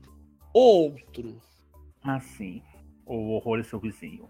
É aquela, aquela ideia do horror como uma coisa que tá oposta a você. Exemplo, os exemplos que. Entre os exemplos que ele cita, e isso é importante porque a gente esqueceu de falar, o Fate Horror Toolkit ele cita um monte de exemplos. Ele dá tanto um clássico, que é 1984, entre os vários exemplos, dá um, um clássico, que é 1984, e dá um muito moderno, que é o Corra. Então a ideia é o quê? O outro, um outro exemplo, assim, ele não dá explicitamente, mas pelas imagens você percebe que é o Eles Vivem. Eles vivem aquele esquema dos óculos e você vê que a sociedade, a sociedade toda ela é controlada por, por aliens. Pode ser isso. E não é só isso, tem um filmezinho clássico que é Eu Sou o Senhor do Meu Castelo, que é uma briga entre meninos. E ele é particularmente aterrorizante porque, ah não, é o filho do patrão cutucando o filho do empregado. E aí a tensão cresce e o outro é exatamente o que poderia ser o filho do empregado se ele tivesse dinheiro e poder. É legal porque ele cria o sistema, ele fala para você primeiro você definir o que, o que, que é o outro e tal. Ele dá a proposta, eh, primeiro você cria ele, eh, você tem como criar ele como uma entidade, depois como um NPC à parte. Ele, é, tanto que é por isso que a gente citou o fractal do monstro, porque você usa basicamente o mesmo tipo de fractal. É, você só refina o fractal, na verdade. Uma coisa interessante é que ele até cita como exemplo, ó, você pode ter a ideia de um confronto onde o cara vai ser cedo ou tarde transformado em parte daquilo, que é o exemplo de 1984. Ele cita também, por exemplo, que você pode até criar o outro como tipo, ah, é a é o, o libertador, é aquela do caos, vamos dizer assim. Você pode é quem vai trazer uma liberdade que você não queria. É que às vezes você até não queria. Eu consigo pensar talvez um pouco aí vai em Heroes. Não, acho que não. Não, Heroes não, mas você tem essa brincadeirinha. Vou lá vou eu puxar de novo para literatura. Essa brincadeirinha você vai ver em alguns, sim, muito dos livros sobre distopias, que vem a, a figura do, do, redentor para o grupo de, da distopia e de repente o redentor tá, vai se levar para uma luta praticamente quixotesca que você não tem chance nenhuma e aí sim você nota que é o herói da história e você tem que tomar do, do líder carismático o, o, o, o controle da revolução e fazer o que é necessário, evitando que todo mundo morra. Também, por fim, ele tem a opção do outro enquanto caos.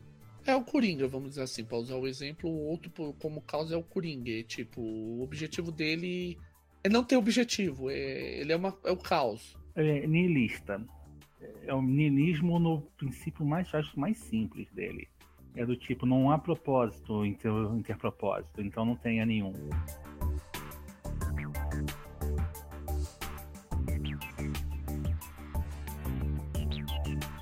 Em seguida, outro framework que a gente tem aqui legal que é o Destino Inevitável.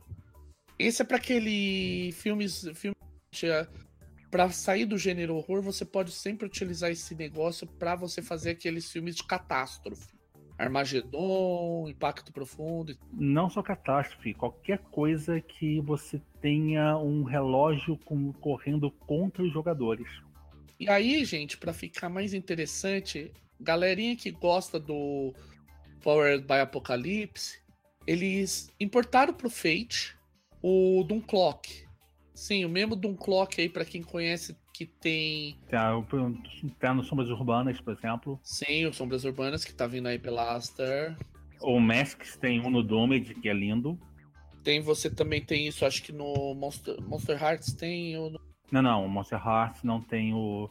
Não tem um Doom Clock só uma skin que eu e o Jairo Borges criamos do, do Rewinder, do Rebobinador. Tem um Doom Clock. Mas os outros não. Mas você vai ver diversos jogos do, com esse engine, com o relógio, em que coisas acontecem e você avança o relógio para um fim inevitável. A ideia aí, para quem conhece bem, é muito inspirada na ideia do relógio para do relógio do, do apocalipse do, que existe na vida real. É Você vai marcando os eventos que vão levando até aquele aquele cataclisma, tipo, ser um meteoro, ah, o meteoro foi detectado, a primeira tentativa de derrubá-lo falhou. O primeiro time que foi mandado para ser o para resolver o problema é, morreu e assim vai sucessivamente. Ele vai indicando como você vai fazendo para dar essas contagens, né, de tique, e ele também dá a possibilidade, inclusive, de você se você, se o grupo quiser ter aquele esquema de ah, a gente pode voltar no é, conseguir alguma coisa que vai impedindo essa, esse apocalipse de acontecer, te comanda para trás. E uma coisa que ele adiciona é o que ele chama de o quinto o quinto resultado, a, a, a quinta resolução, que é a falha com estilo. O importante é assim, a falha com estilo você não pode pedir nenhum sucesso a custo. É, você vai falhar em de... não importa o que aconteça e sempre. Só que aí o que, que acontece? Você, você pode receber um token que permite que você é, possa, é, se você aí ele tem aqui a ideia de como é que você vai narrar como é que você falhou e isso pode te dar alguns benefícios no mais para frente que é por exemplo você pode remover é, ganhar ou remover aspecto é, invocações gratuitas de aspectos, ou então recuar um pouco o relógio, que é aquela ideia de que você.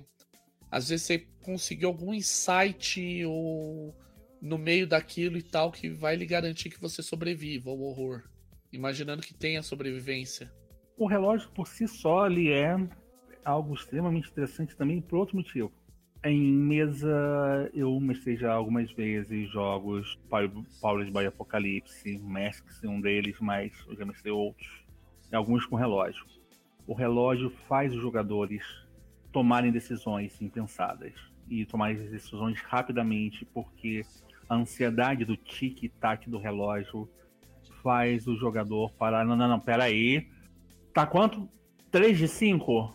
Ferrou. Corre! Corre o quê? Não importa, corre. Entendeu? Ele cita por alto também uma parte sobre sobre como você vai ter ferimentos permanentes, que é o tal do livro de o livro de, de é, é, scars, né? É, cicatrizes. É, cicatrizes invisíveis. É, você vai acumulando nesse aspecto todas aquelas cicatrizes permanentes. Então, a perna que você perdeu, o a, o horror que você sentiu ao ver seu amigo sendo devorado pelo Godzilla da vez. Sim, aquela falha sua, né, de, aquele buraco na sua memória que foi gerado por aquele blackout.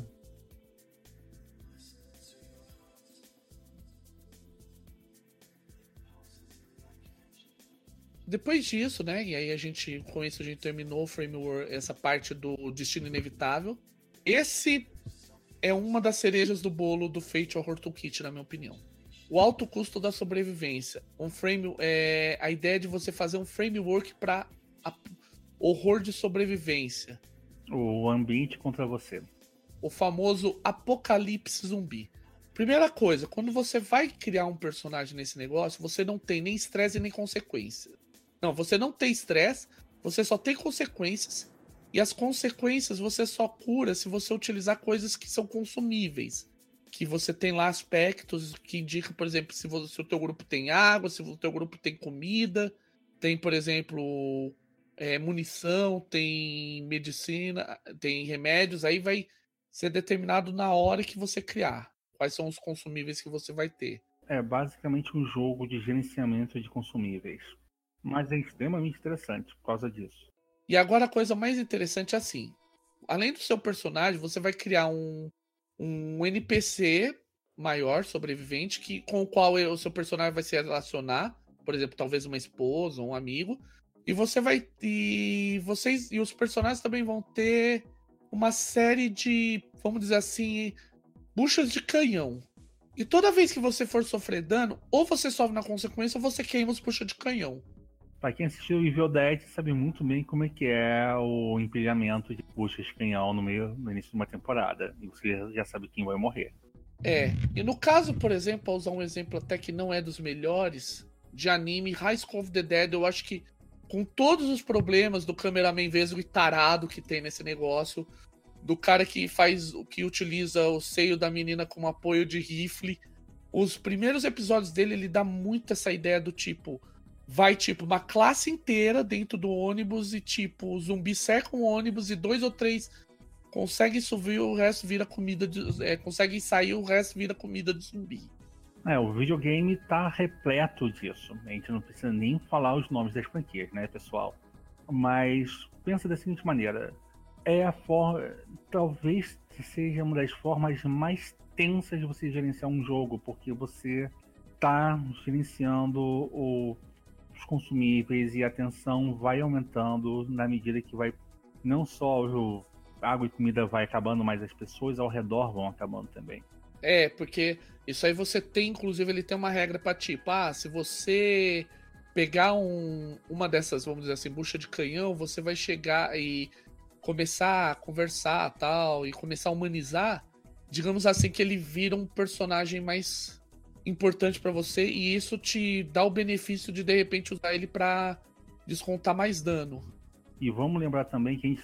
Lembra que a gente falou lá no início do, da transmissão em relação a você o mestre gerar um elenco de apoio simpático e carismático, é exatamente entra aqui isso aí. É o Genshin que tinha que falar sobre isso, porque quanto mais horror antes de mais nada envolve intimidade, não importa qual tipo de horror. Então, quanto mais íntimo for a perda, melhor é a reação. Claro, maior também a chance do gatilho. Ele dá uma sugestão também de como lidar pra, com personagens que, por exemplo, estejam com fome, cada vez mais famintos e tal, reduzir, por meio de redução das perícias, ele reduz. Ele é feito uma espiral de degradação da personagem a, partir da ausência do consumo. Uhum, dos consumíveis. E além disso, ele dá uma ideia de, de como você lida com a questão de fazer busca de suprimentos, e ele, e ele tem, por fim, um fractal daquela ideia de, ok, você vai criar um, um, um porto seguro. Um, uma, por exemplo, você vai criar lá um, uma casamata. Ele explica como você lida com o ataque, quando tenta atacar a casamata, como é que você faz para sobreviver, para fugir e tudo mais. Aí os exemplos que ele dão é Apocalipse Zumbi, né? O, o estilo Massacre da Serra Elétrica Sim, sim. O, o pós-apocalipse nuclear. Aham, uhum, que é o nosso querido amigo aí, Mad Max. E por aí afora.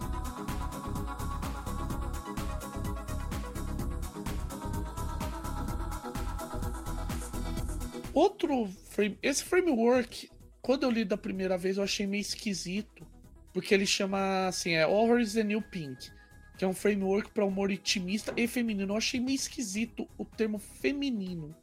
É um horror que já existia há algum tempinho, mas ele ganhou esse nome recentemente porque são damas.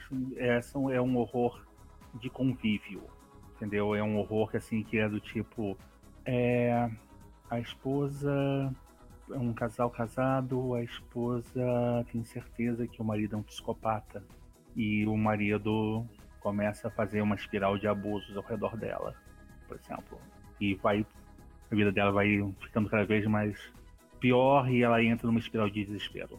Ah, e ninguém acredita, fala que ah, é só o cara que ele tava bebendo tal, que é o famoso, famoso gaslight. Este, para mim, é um que tem gatilhos incomensuráveis, não importa qual gênero.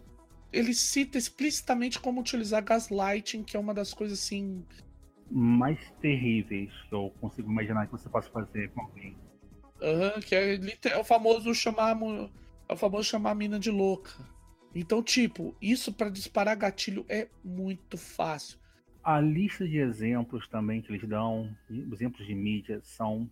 Olha só, tem alguns filmes maravilhosos, que eu amo, mas é uma questão de tipo, são, eu sei que são filmes que não é para qualquer um que deixa qualquer um engatilhado aí, mas a lista de sugestões vai desde o Silêncio dos Inocentes até Psicose, passando por Babadook, Babadook, Alien o primeiro, e o Bebê de Rosemary, que é, eu acho que o supra-sumo do horror feminino, que é só pensar que seu filho é Satanás. Seu filho recém-nascido é Satanás. E aquela história, é o que o pessoal, é aquela coisa que o pessoal fala, que o Alien, na verdade, foi é todo pensado por, como uma alegoria estupro para e que as pessoas não entendem. Sim, o que torna a Ripley uma sobrevivente dupla.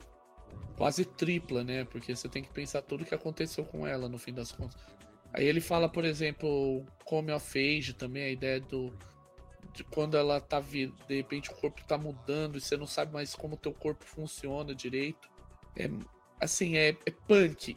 É tenso. Esse o que me alivia um pouco que quem escreveu isso tinha escrito já um outro livro de um outro sistema para horror feminino calcado no do Apocalypse Engine, que é Bluebird's Wife, a, a esposa de Barba Azul, que é exatamente sobre esse tema em que você, na verdade, joga com a psique da, da esposa do Barba Azul, da última esposa de Barba Azul. É tensíssimo, mas ele é faz uma catarse linda. Eu sugiro também você pensar em fazer esse jogo de forma catártica, uma solução visível para as pessoas envolvidas. Eu acho meio complicado porque ele lida com uma temática muito pesada.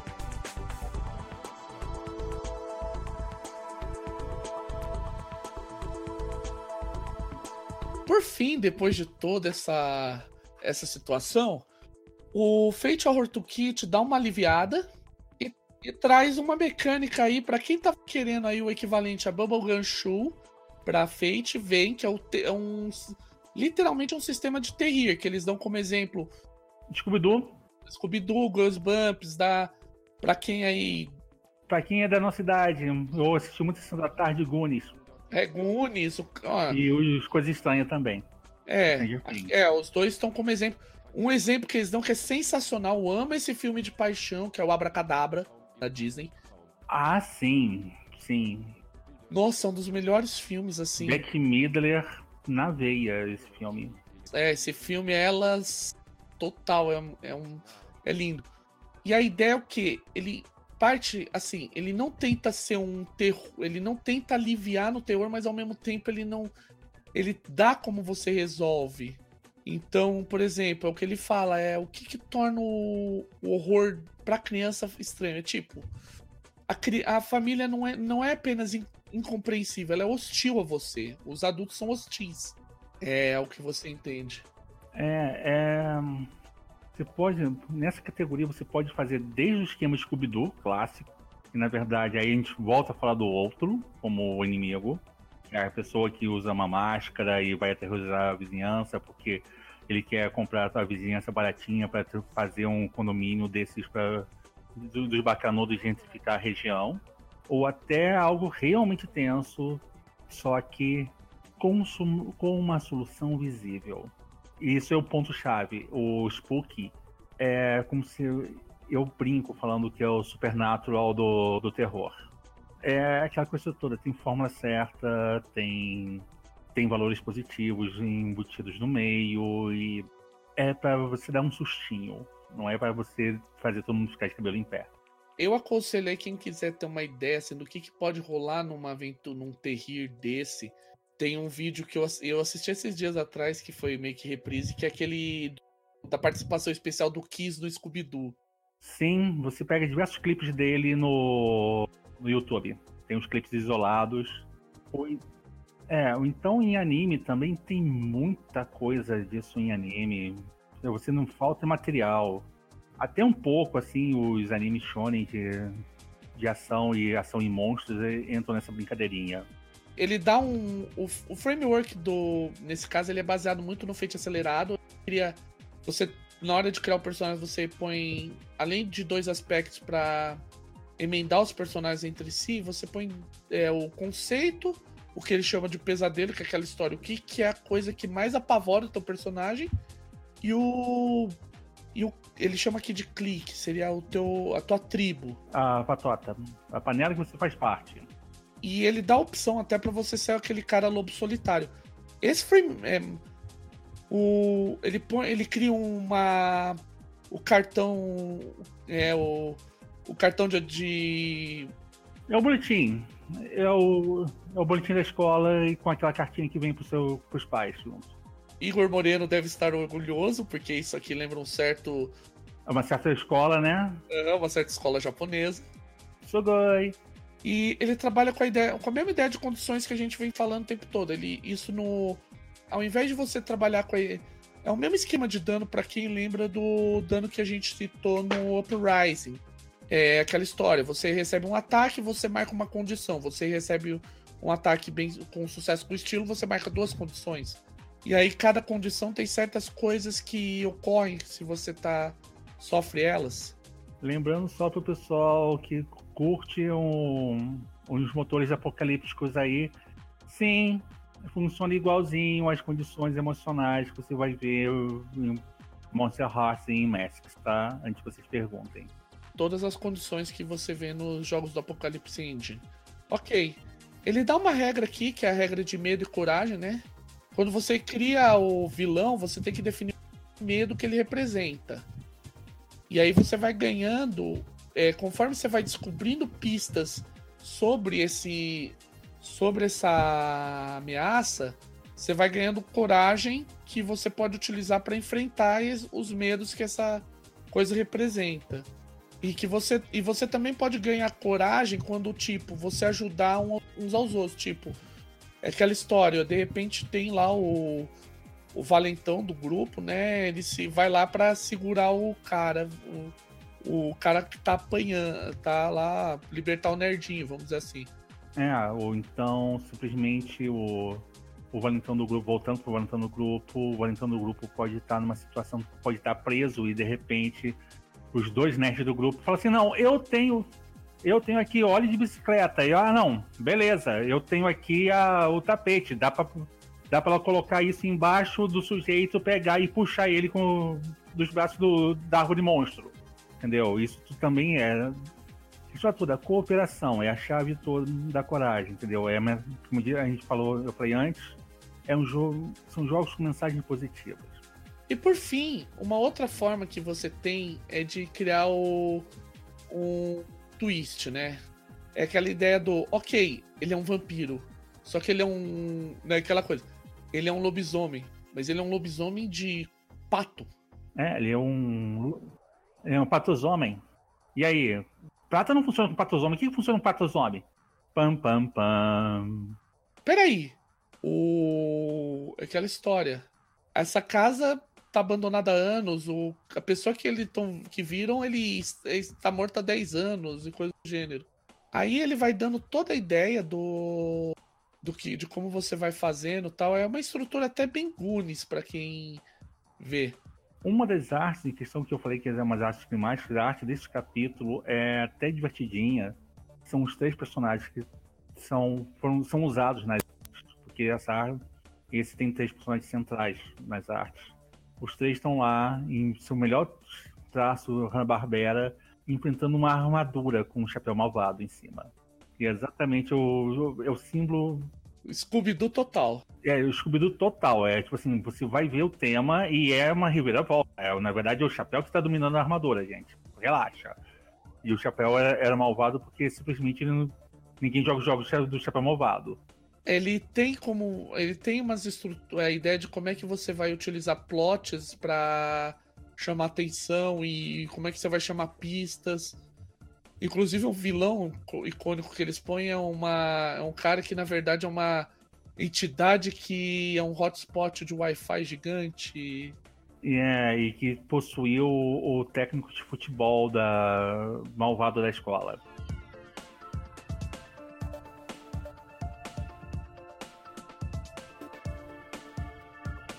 Por fim, né, ele especifica melhor o que a gente já disse lá em cima, que é o controle remoto, controle remoto, o Xcard, dá os básicos.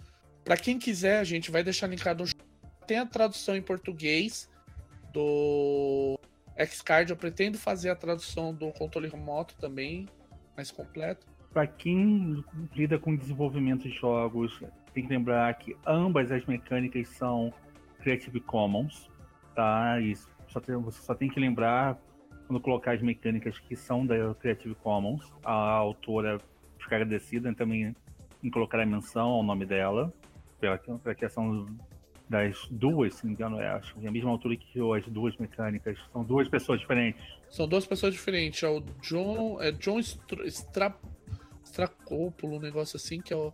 É. Peraí, só um minuto que ele diz aqui, eu, eu lembrava. É John Sta, Stavropoulos, que é do X-Card. E a autora do controle remoto é. Aquele. É. Bree Sheldon. Sim, Bree Sheldon. São duas mecânicas extremamente úteis e vitais para qualquer jogo que envolva não só é, terror, mas qualquer gatilho dos jogadores. E por fim, você, ele dá uma dica, ele tem um, lá um, um, por exemplo, uma lista de o que, que eu, de que regras assim eu posso utilizar para eu criar determinado estilo de jogo. Então, por exemplo, se eu quero jogar o estilo Lovecraftiano, ele dá as, ideias, as, as regras que são mais interessantes. Supernatural também dá outras regras. É curioso, é curioso que eles fazem no, lá na parte de gore a comparação com Lovecraft, mas eles não citam a regra de gore na parte que eles Para Lovecraft. O livro é basicamente, entre aspas, basicamente isso. Tem muitos detalhes e muitos exemplos, mas que a gente pulou.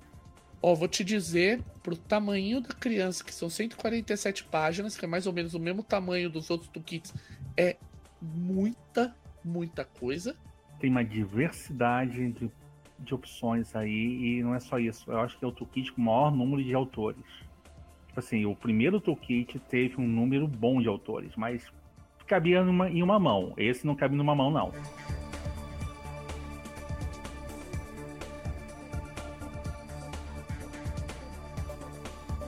Gente já terminou então de falar de regras. Vamos falar do parte do aproveitamento?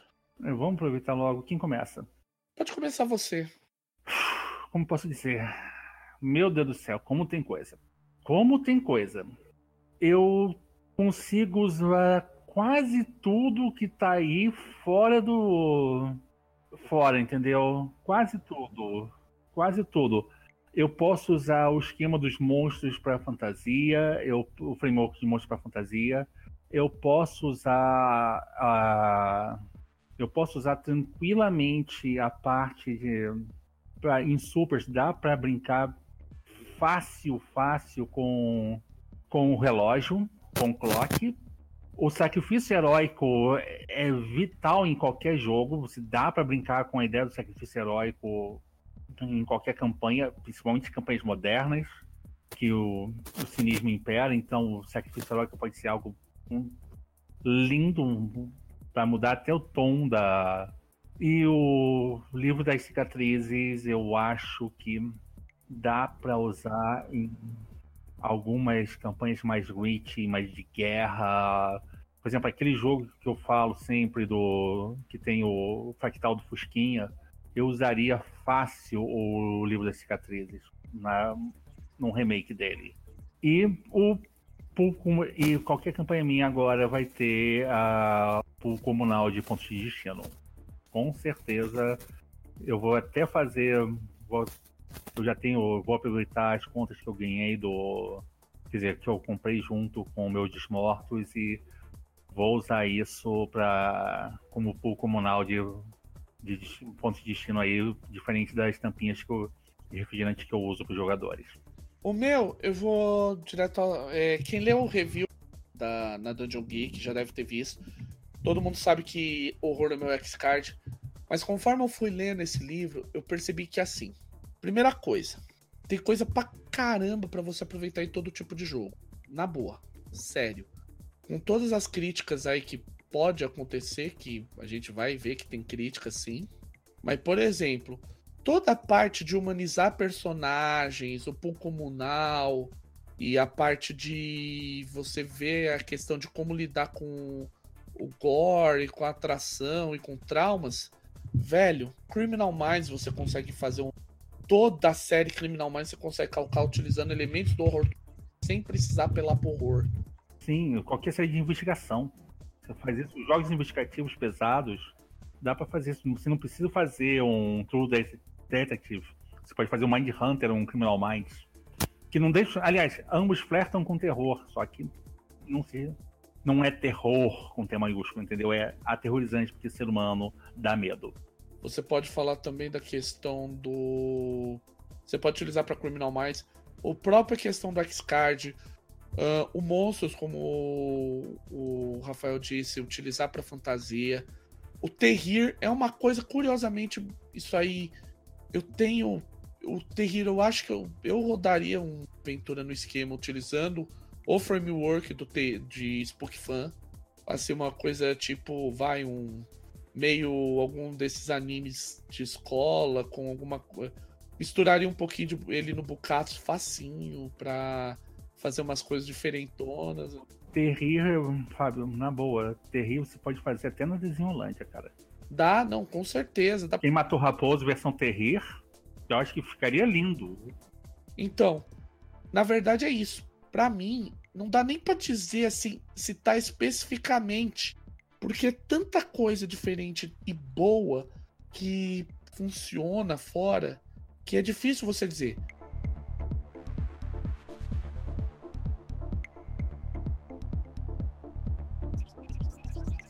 Acho que a gente vai pode começar a pontuação, né? O...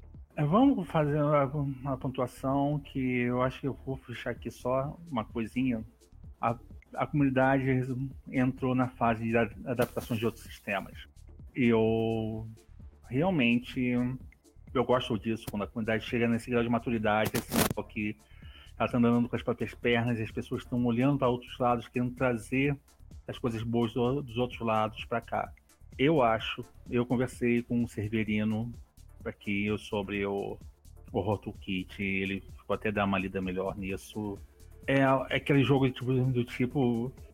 É o livro que você pode olhar pro seu, pro seu amigo que mexe chamado de Cthulhu, rastro de Cthulhu. Então, cara, não quer, você, não quer vir pro nosso lado, não. A gente tem ferramentas legais. É um ótimo livro de recrutamento. Então, eu acho que. E não é só isso. Para quem gosta de adaptar, tem tanta regra boa no livro para você sair inserindo em adaptação de fã, não só de sistemas de terror, mas como outros sistemas, eu adoraria ver o pessoal brincando com o framework de monstros para sair adaptando o bestiário de D&D, por exemplo.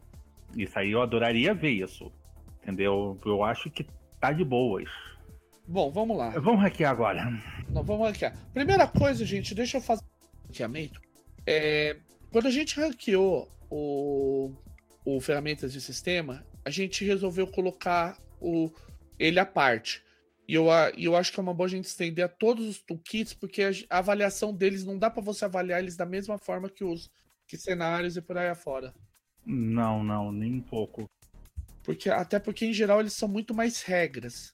Sim, você não pode fazer um algo muito subjetivo com o, sendo. Vamos, vamos ranquear o Fluff. Não, não tem Fluff para ranquear aqui. Então vamos começar com o do Luiz, que assim, ele tá fora, eu já vou até narrar.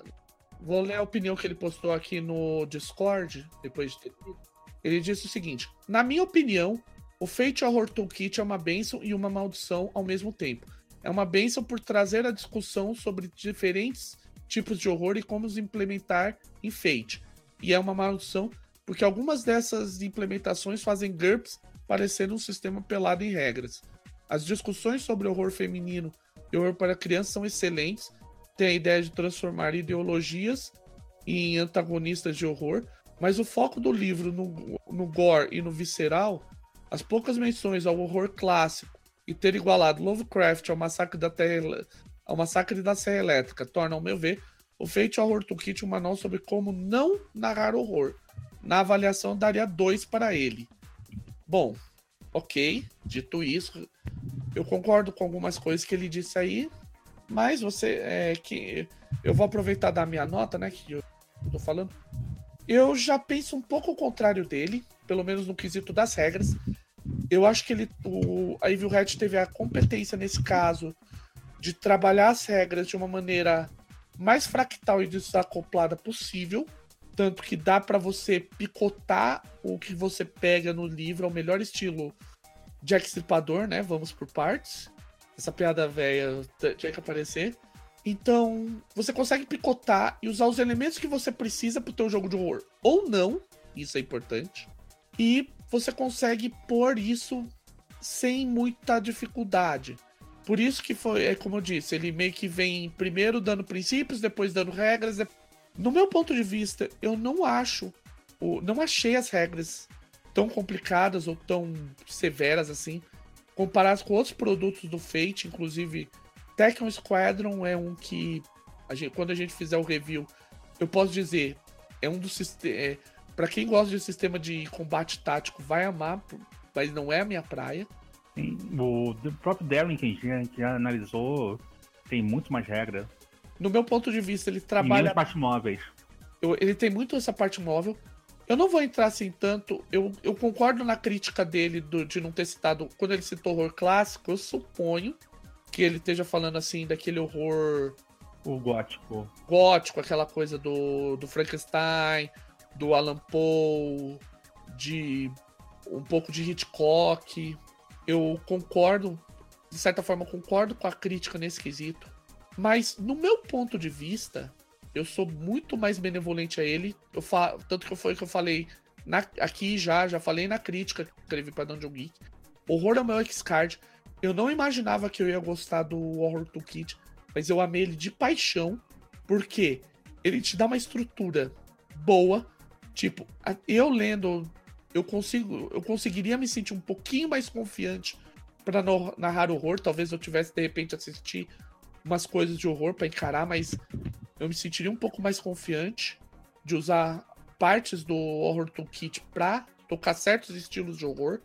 E no meu ponto de vista, eu acho ele melhor do que os outros toolkits que saíram. No geral, assim, o ferramentas de sistema ele é um básico, você precisava daquilo. O Adversary, quando a gente for ver, eu achei que ele, acres... ele poderia ter acrescentado mais coisas, embora não seja ruim, isso não tenha sido ruim. Eu acho que eles preferiram fazer um outro foco no, no Adversary. Aí quando sai o Space, o, o, o Accessibility, a gente vai tentar conseguir cópia para conversar mais sobre eles. Mas para mim, eu daria fácil, que foi a nota que eu dei no meu review, 4.5, na boa. Até mais na prática, mas eu acho que 4.5 fica num nível bem legal para dar de nota. E eu não sou um especialista de horror, então eu posso estar tá queimando a minha língua para ir, mas assim, é, é a minha visão do, do, do Fate Horror Toolkit. Ok, agora é a minha parte eu não sou exatamente o Cicerone no quesito de horror, mas eu gosto de jogos de horror. Do tipo, eu nos meus nos tempos imemoriais, há muito tempo atrás, quando isso tudo era mato, só tinha eu, o Fábio, e quem sabe o Jaime Daniel fazendo alguma coisa, e a Esther aqui no Rio, nós tínhamos muita diversidade de jogos. Então eu tive chance de jogar grandes clássicos, como Cult, Innomine, Chamado de Cthulhu. E acho que eu comecei em Chamado de Cthulhu pau a pau com Luciano Piguel, Salve, mais, Salve Grande Mestre das Trevas, e outros tantos. Então eu posso falar que eu sempre, o horror sempre fez parte do meu currículo enquanto jogador. E realmente, o, o Horror Toolkit não aborda o terror, aspas, clássico, gótico. Mas, vou ser bem sincero, o horror gótico está no Horror Toolkit de outras formas. Porque tem que lembrar que o Toolkit são ferramentas. E um horror gótico nada mais é do que a junção de três ou quatro dessas ferramentas. Você pode fazer não uma recontagem de Drácula, mas você pode fazer um, um jogo de terror, século XIX, ambiente opressor, um mundo que é incompreensível, irracional, com perigos inimagináveis no meio da noite, usando um framework de horror feminino, tranquilamente. E você tem um jogo extremamente gótico. Você pode lidar com. Você pode usar o gore para você simular um jogo de lobisomem. É, o, a história clássica de um lobisomem, tem um lobisomem assolando a vila. Clássico. Por quê? Porque o que importa não é a ferramenta em si, o nome que foi dado em ferramenta em si, mas o uso dela. Este livro está coalhado de ferramentas. Olha só, o Ferramentas do Sistema é um livro maravilhoso do ponto de vista que ele veio para expandir a nossa visão sobre qual é o potencial do Fate. Ao colocar todos aqueles sistemas de magia, e foram que 80 páginas de sistema de magia mais ou menos? Sim, 80 páginas, mas é bem, é quase metade do livro. Praticamente metade do livro, você sente que no meio do céu isso é muito potencial para você usar para tudo que é canto. Quando veio a regra de usar criaturas por zona, com zonas diferentes, putz, grila, posso fazer um dragão gigante, posso lidar com o, eu posso criar o cheiroso. Mas o ponto importante é que você tem que lembrar que as ferramentas são ferramentas. E ah, falta ferramenta para fazer Lovecraftiano, falta. Mas então, vamos falar sobre o Arctum Cthulhu versão Fate. Existe, gente. Não é tão famoso assim. Eu tô vendo se eu consigo. É um dos jogos que eu vou virar uma pessoa honesta para comprar. Assim, eu, voltando a ter um dinheiro mais substancial, é isso, Mindjammer e outros três jogos assim. Assim, Mercas vs Kaiju e outros dois são jogos que eu vou comprar e para ter físico e o PDF. E eu vou fazer um esforço para isso que valem a pena. O meu ponto aí é que ele vale o 4,5 que estou dando. Ele não é perfeito porque poderia ter mais arte. Eu acho sim um livro mais muito melhor. Mas estamos falando de um A5 lotado de informação e de fácil leitura, mas que tem tanta coisa que eu acho que estava sentindo, eu senti falta de página para expandir de tão bonito que ele é. Os autores que estão escrevendo aí, eu conheço alguns deles, eu acompanho o trabalho de alguns deles e é Estamos falando de Marissa Kelly, que já trabalhou como diretora de arte para Evil Hat. E só que ela co-escreveu o A Esposa de Barba Azul, que é um jogaço. Eu só li o jogo, mas é do tipo, eu não, eu não me sinto na competência de mestrar esse jogo. Me falta bagagem emocional para lidar com, com um jogo ruim enquanto mestre, enquanto jogador. Quem sabe eu poderia. E tem outros tantos grandes autores e grandes pensadores de RPG no meio. O uso de duas ferramentas básicas adicionais de controle de narrativa, o Waxcard e o, e o controle remoto, eu acho que é fantástico. Então vale o 4,5 que estou dando. E eu queria dar mais, mas eu senti falta de um pouco mais de aprofundamento sobre os fundamentos do terror. Eles dão só alguns, não dão todos. É, eu acho que assim, nesse ponto eu vou com. Talvez assim. Eu acho que. Aí talvez possa ter, entender a crítica do Luiz, porque assim, parece que ele foi feito. Ao mesmo tempo que ele foi feito para quem. Ele faltou para quem conhece do. Vamos dizer assim, do riscado do terror. É, faltou esse sustentar, mais, discutir mais esse sustentáculo, essa base do, vamos dizer assim, do robótico, entender ele como uma base do como um todo ele ficou meio seco para quem tá. Que nem vamos dizer assim, que é o meu caso. Eu tenho nenhuma bagagem de jogo. A única tentativa minha de narrar Call of Cthulhu foi um desastre completo. Não funcionou definitivamente. Chegou quase no nível de Vampiro Fighter. Foi, horri foi horrível. Por isso que eu falo que eu não tenho bagagem para isso. Então eu compreendo um pouco a crítica do Luiz dentro desse papo que a gente está tendo. Sim, é, é crítica pertinente. Então, bom, eu fiz as contas aqui na minha calculadora. Deu uma média de 3,6. Ele ficou abaixo do ferramentas do sistema, mas não tão abaixo. Porque, é, se bem que quando. É, é, só tava eu, então meio que não conta, né? Mas, enfim, enfim. De qualquer modo, é assim. Vocês viram, né? Incluindo aí agora no fim a crítica do Luiz, que o... Ele não é um livro, vamos dizer assim, imbatível. Ele talvez exija um pouco de bagagem para quem quiser aproveitar ele enquanto horror. Por outro lado, ele é um livro riquíssimo não só para quem tem essa bagagem do horror e que de repente possa de repente dar uma que, é, ser, querer mexer e tal, mas ao mesmo tempo para quem não não curte o, o esquema do horror, que é o meu caso, tem muita ferramenta útil para extrair para outros estilos de jogos. Então você tem um, um toolkit extremamente relevante e vou dizer, eu acho ele importantíssimo na prática. Para você utilizar ele no, nos seus jogos de dia a dia e para você ter aí ideias de como lidar com as coisas sem ter que ficar reinventando tanto a roda.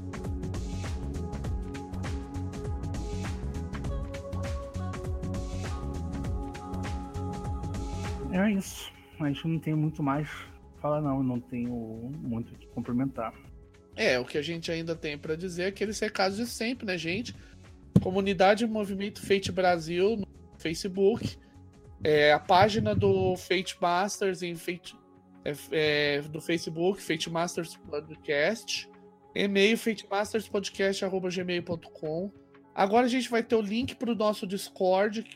Os, manter, Deem suas sugestões, suas críticas, comentem, mandem sua opinião, perguntem mais sobre o, o Horror ou sobre o Ferramentas ou sobre o Adversary. A gente promete fazer o, o Analisa do Adversary Toolkit também. E eu acho que por hoje é só. A gente se vê no próximo episódio, né? Bom lembrar sempre que este é um episódio que devo, a gente, vale a pena trazer a nossa velha hashtag de volta, hashtag não, sejamos, não seja babaca. Afinal de contas, terror existe, mas não é um motivo para você sair oprimindo e pisando nos outros, tá? A gente se vê na, na, na próxima edição com mais coisa boa e algumas surpresas para vocês sempre. Lembrando sempre, né, gente? Quanto, Quanto mais, mais feito, feito melhor. Bom dia, boa tarde, boa noite. Tchau.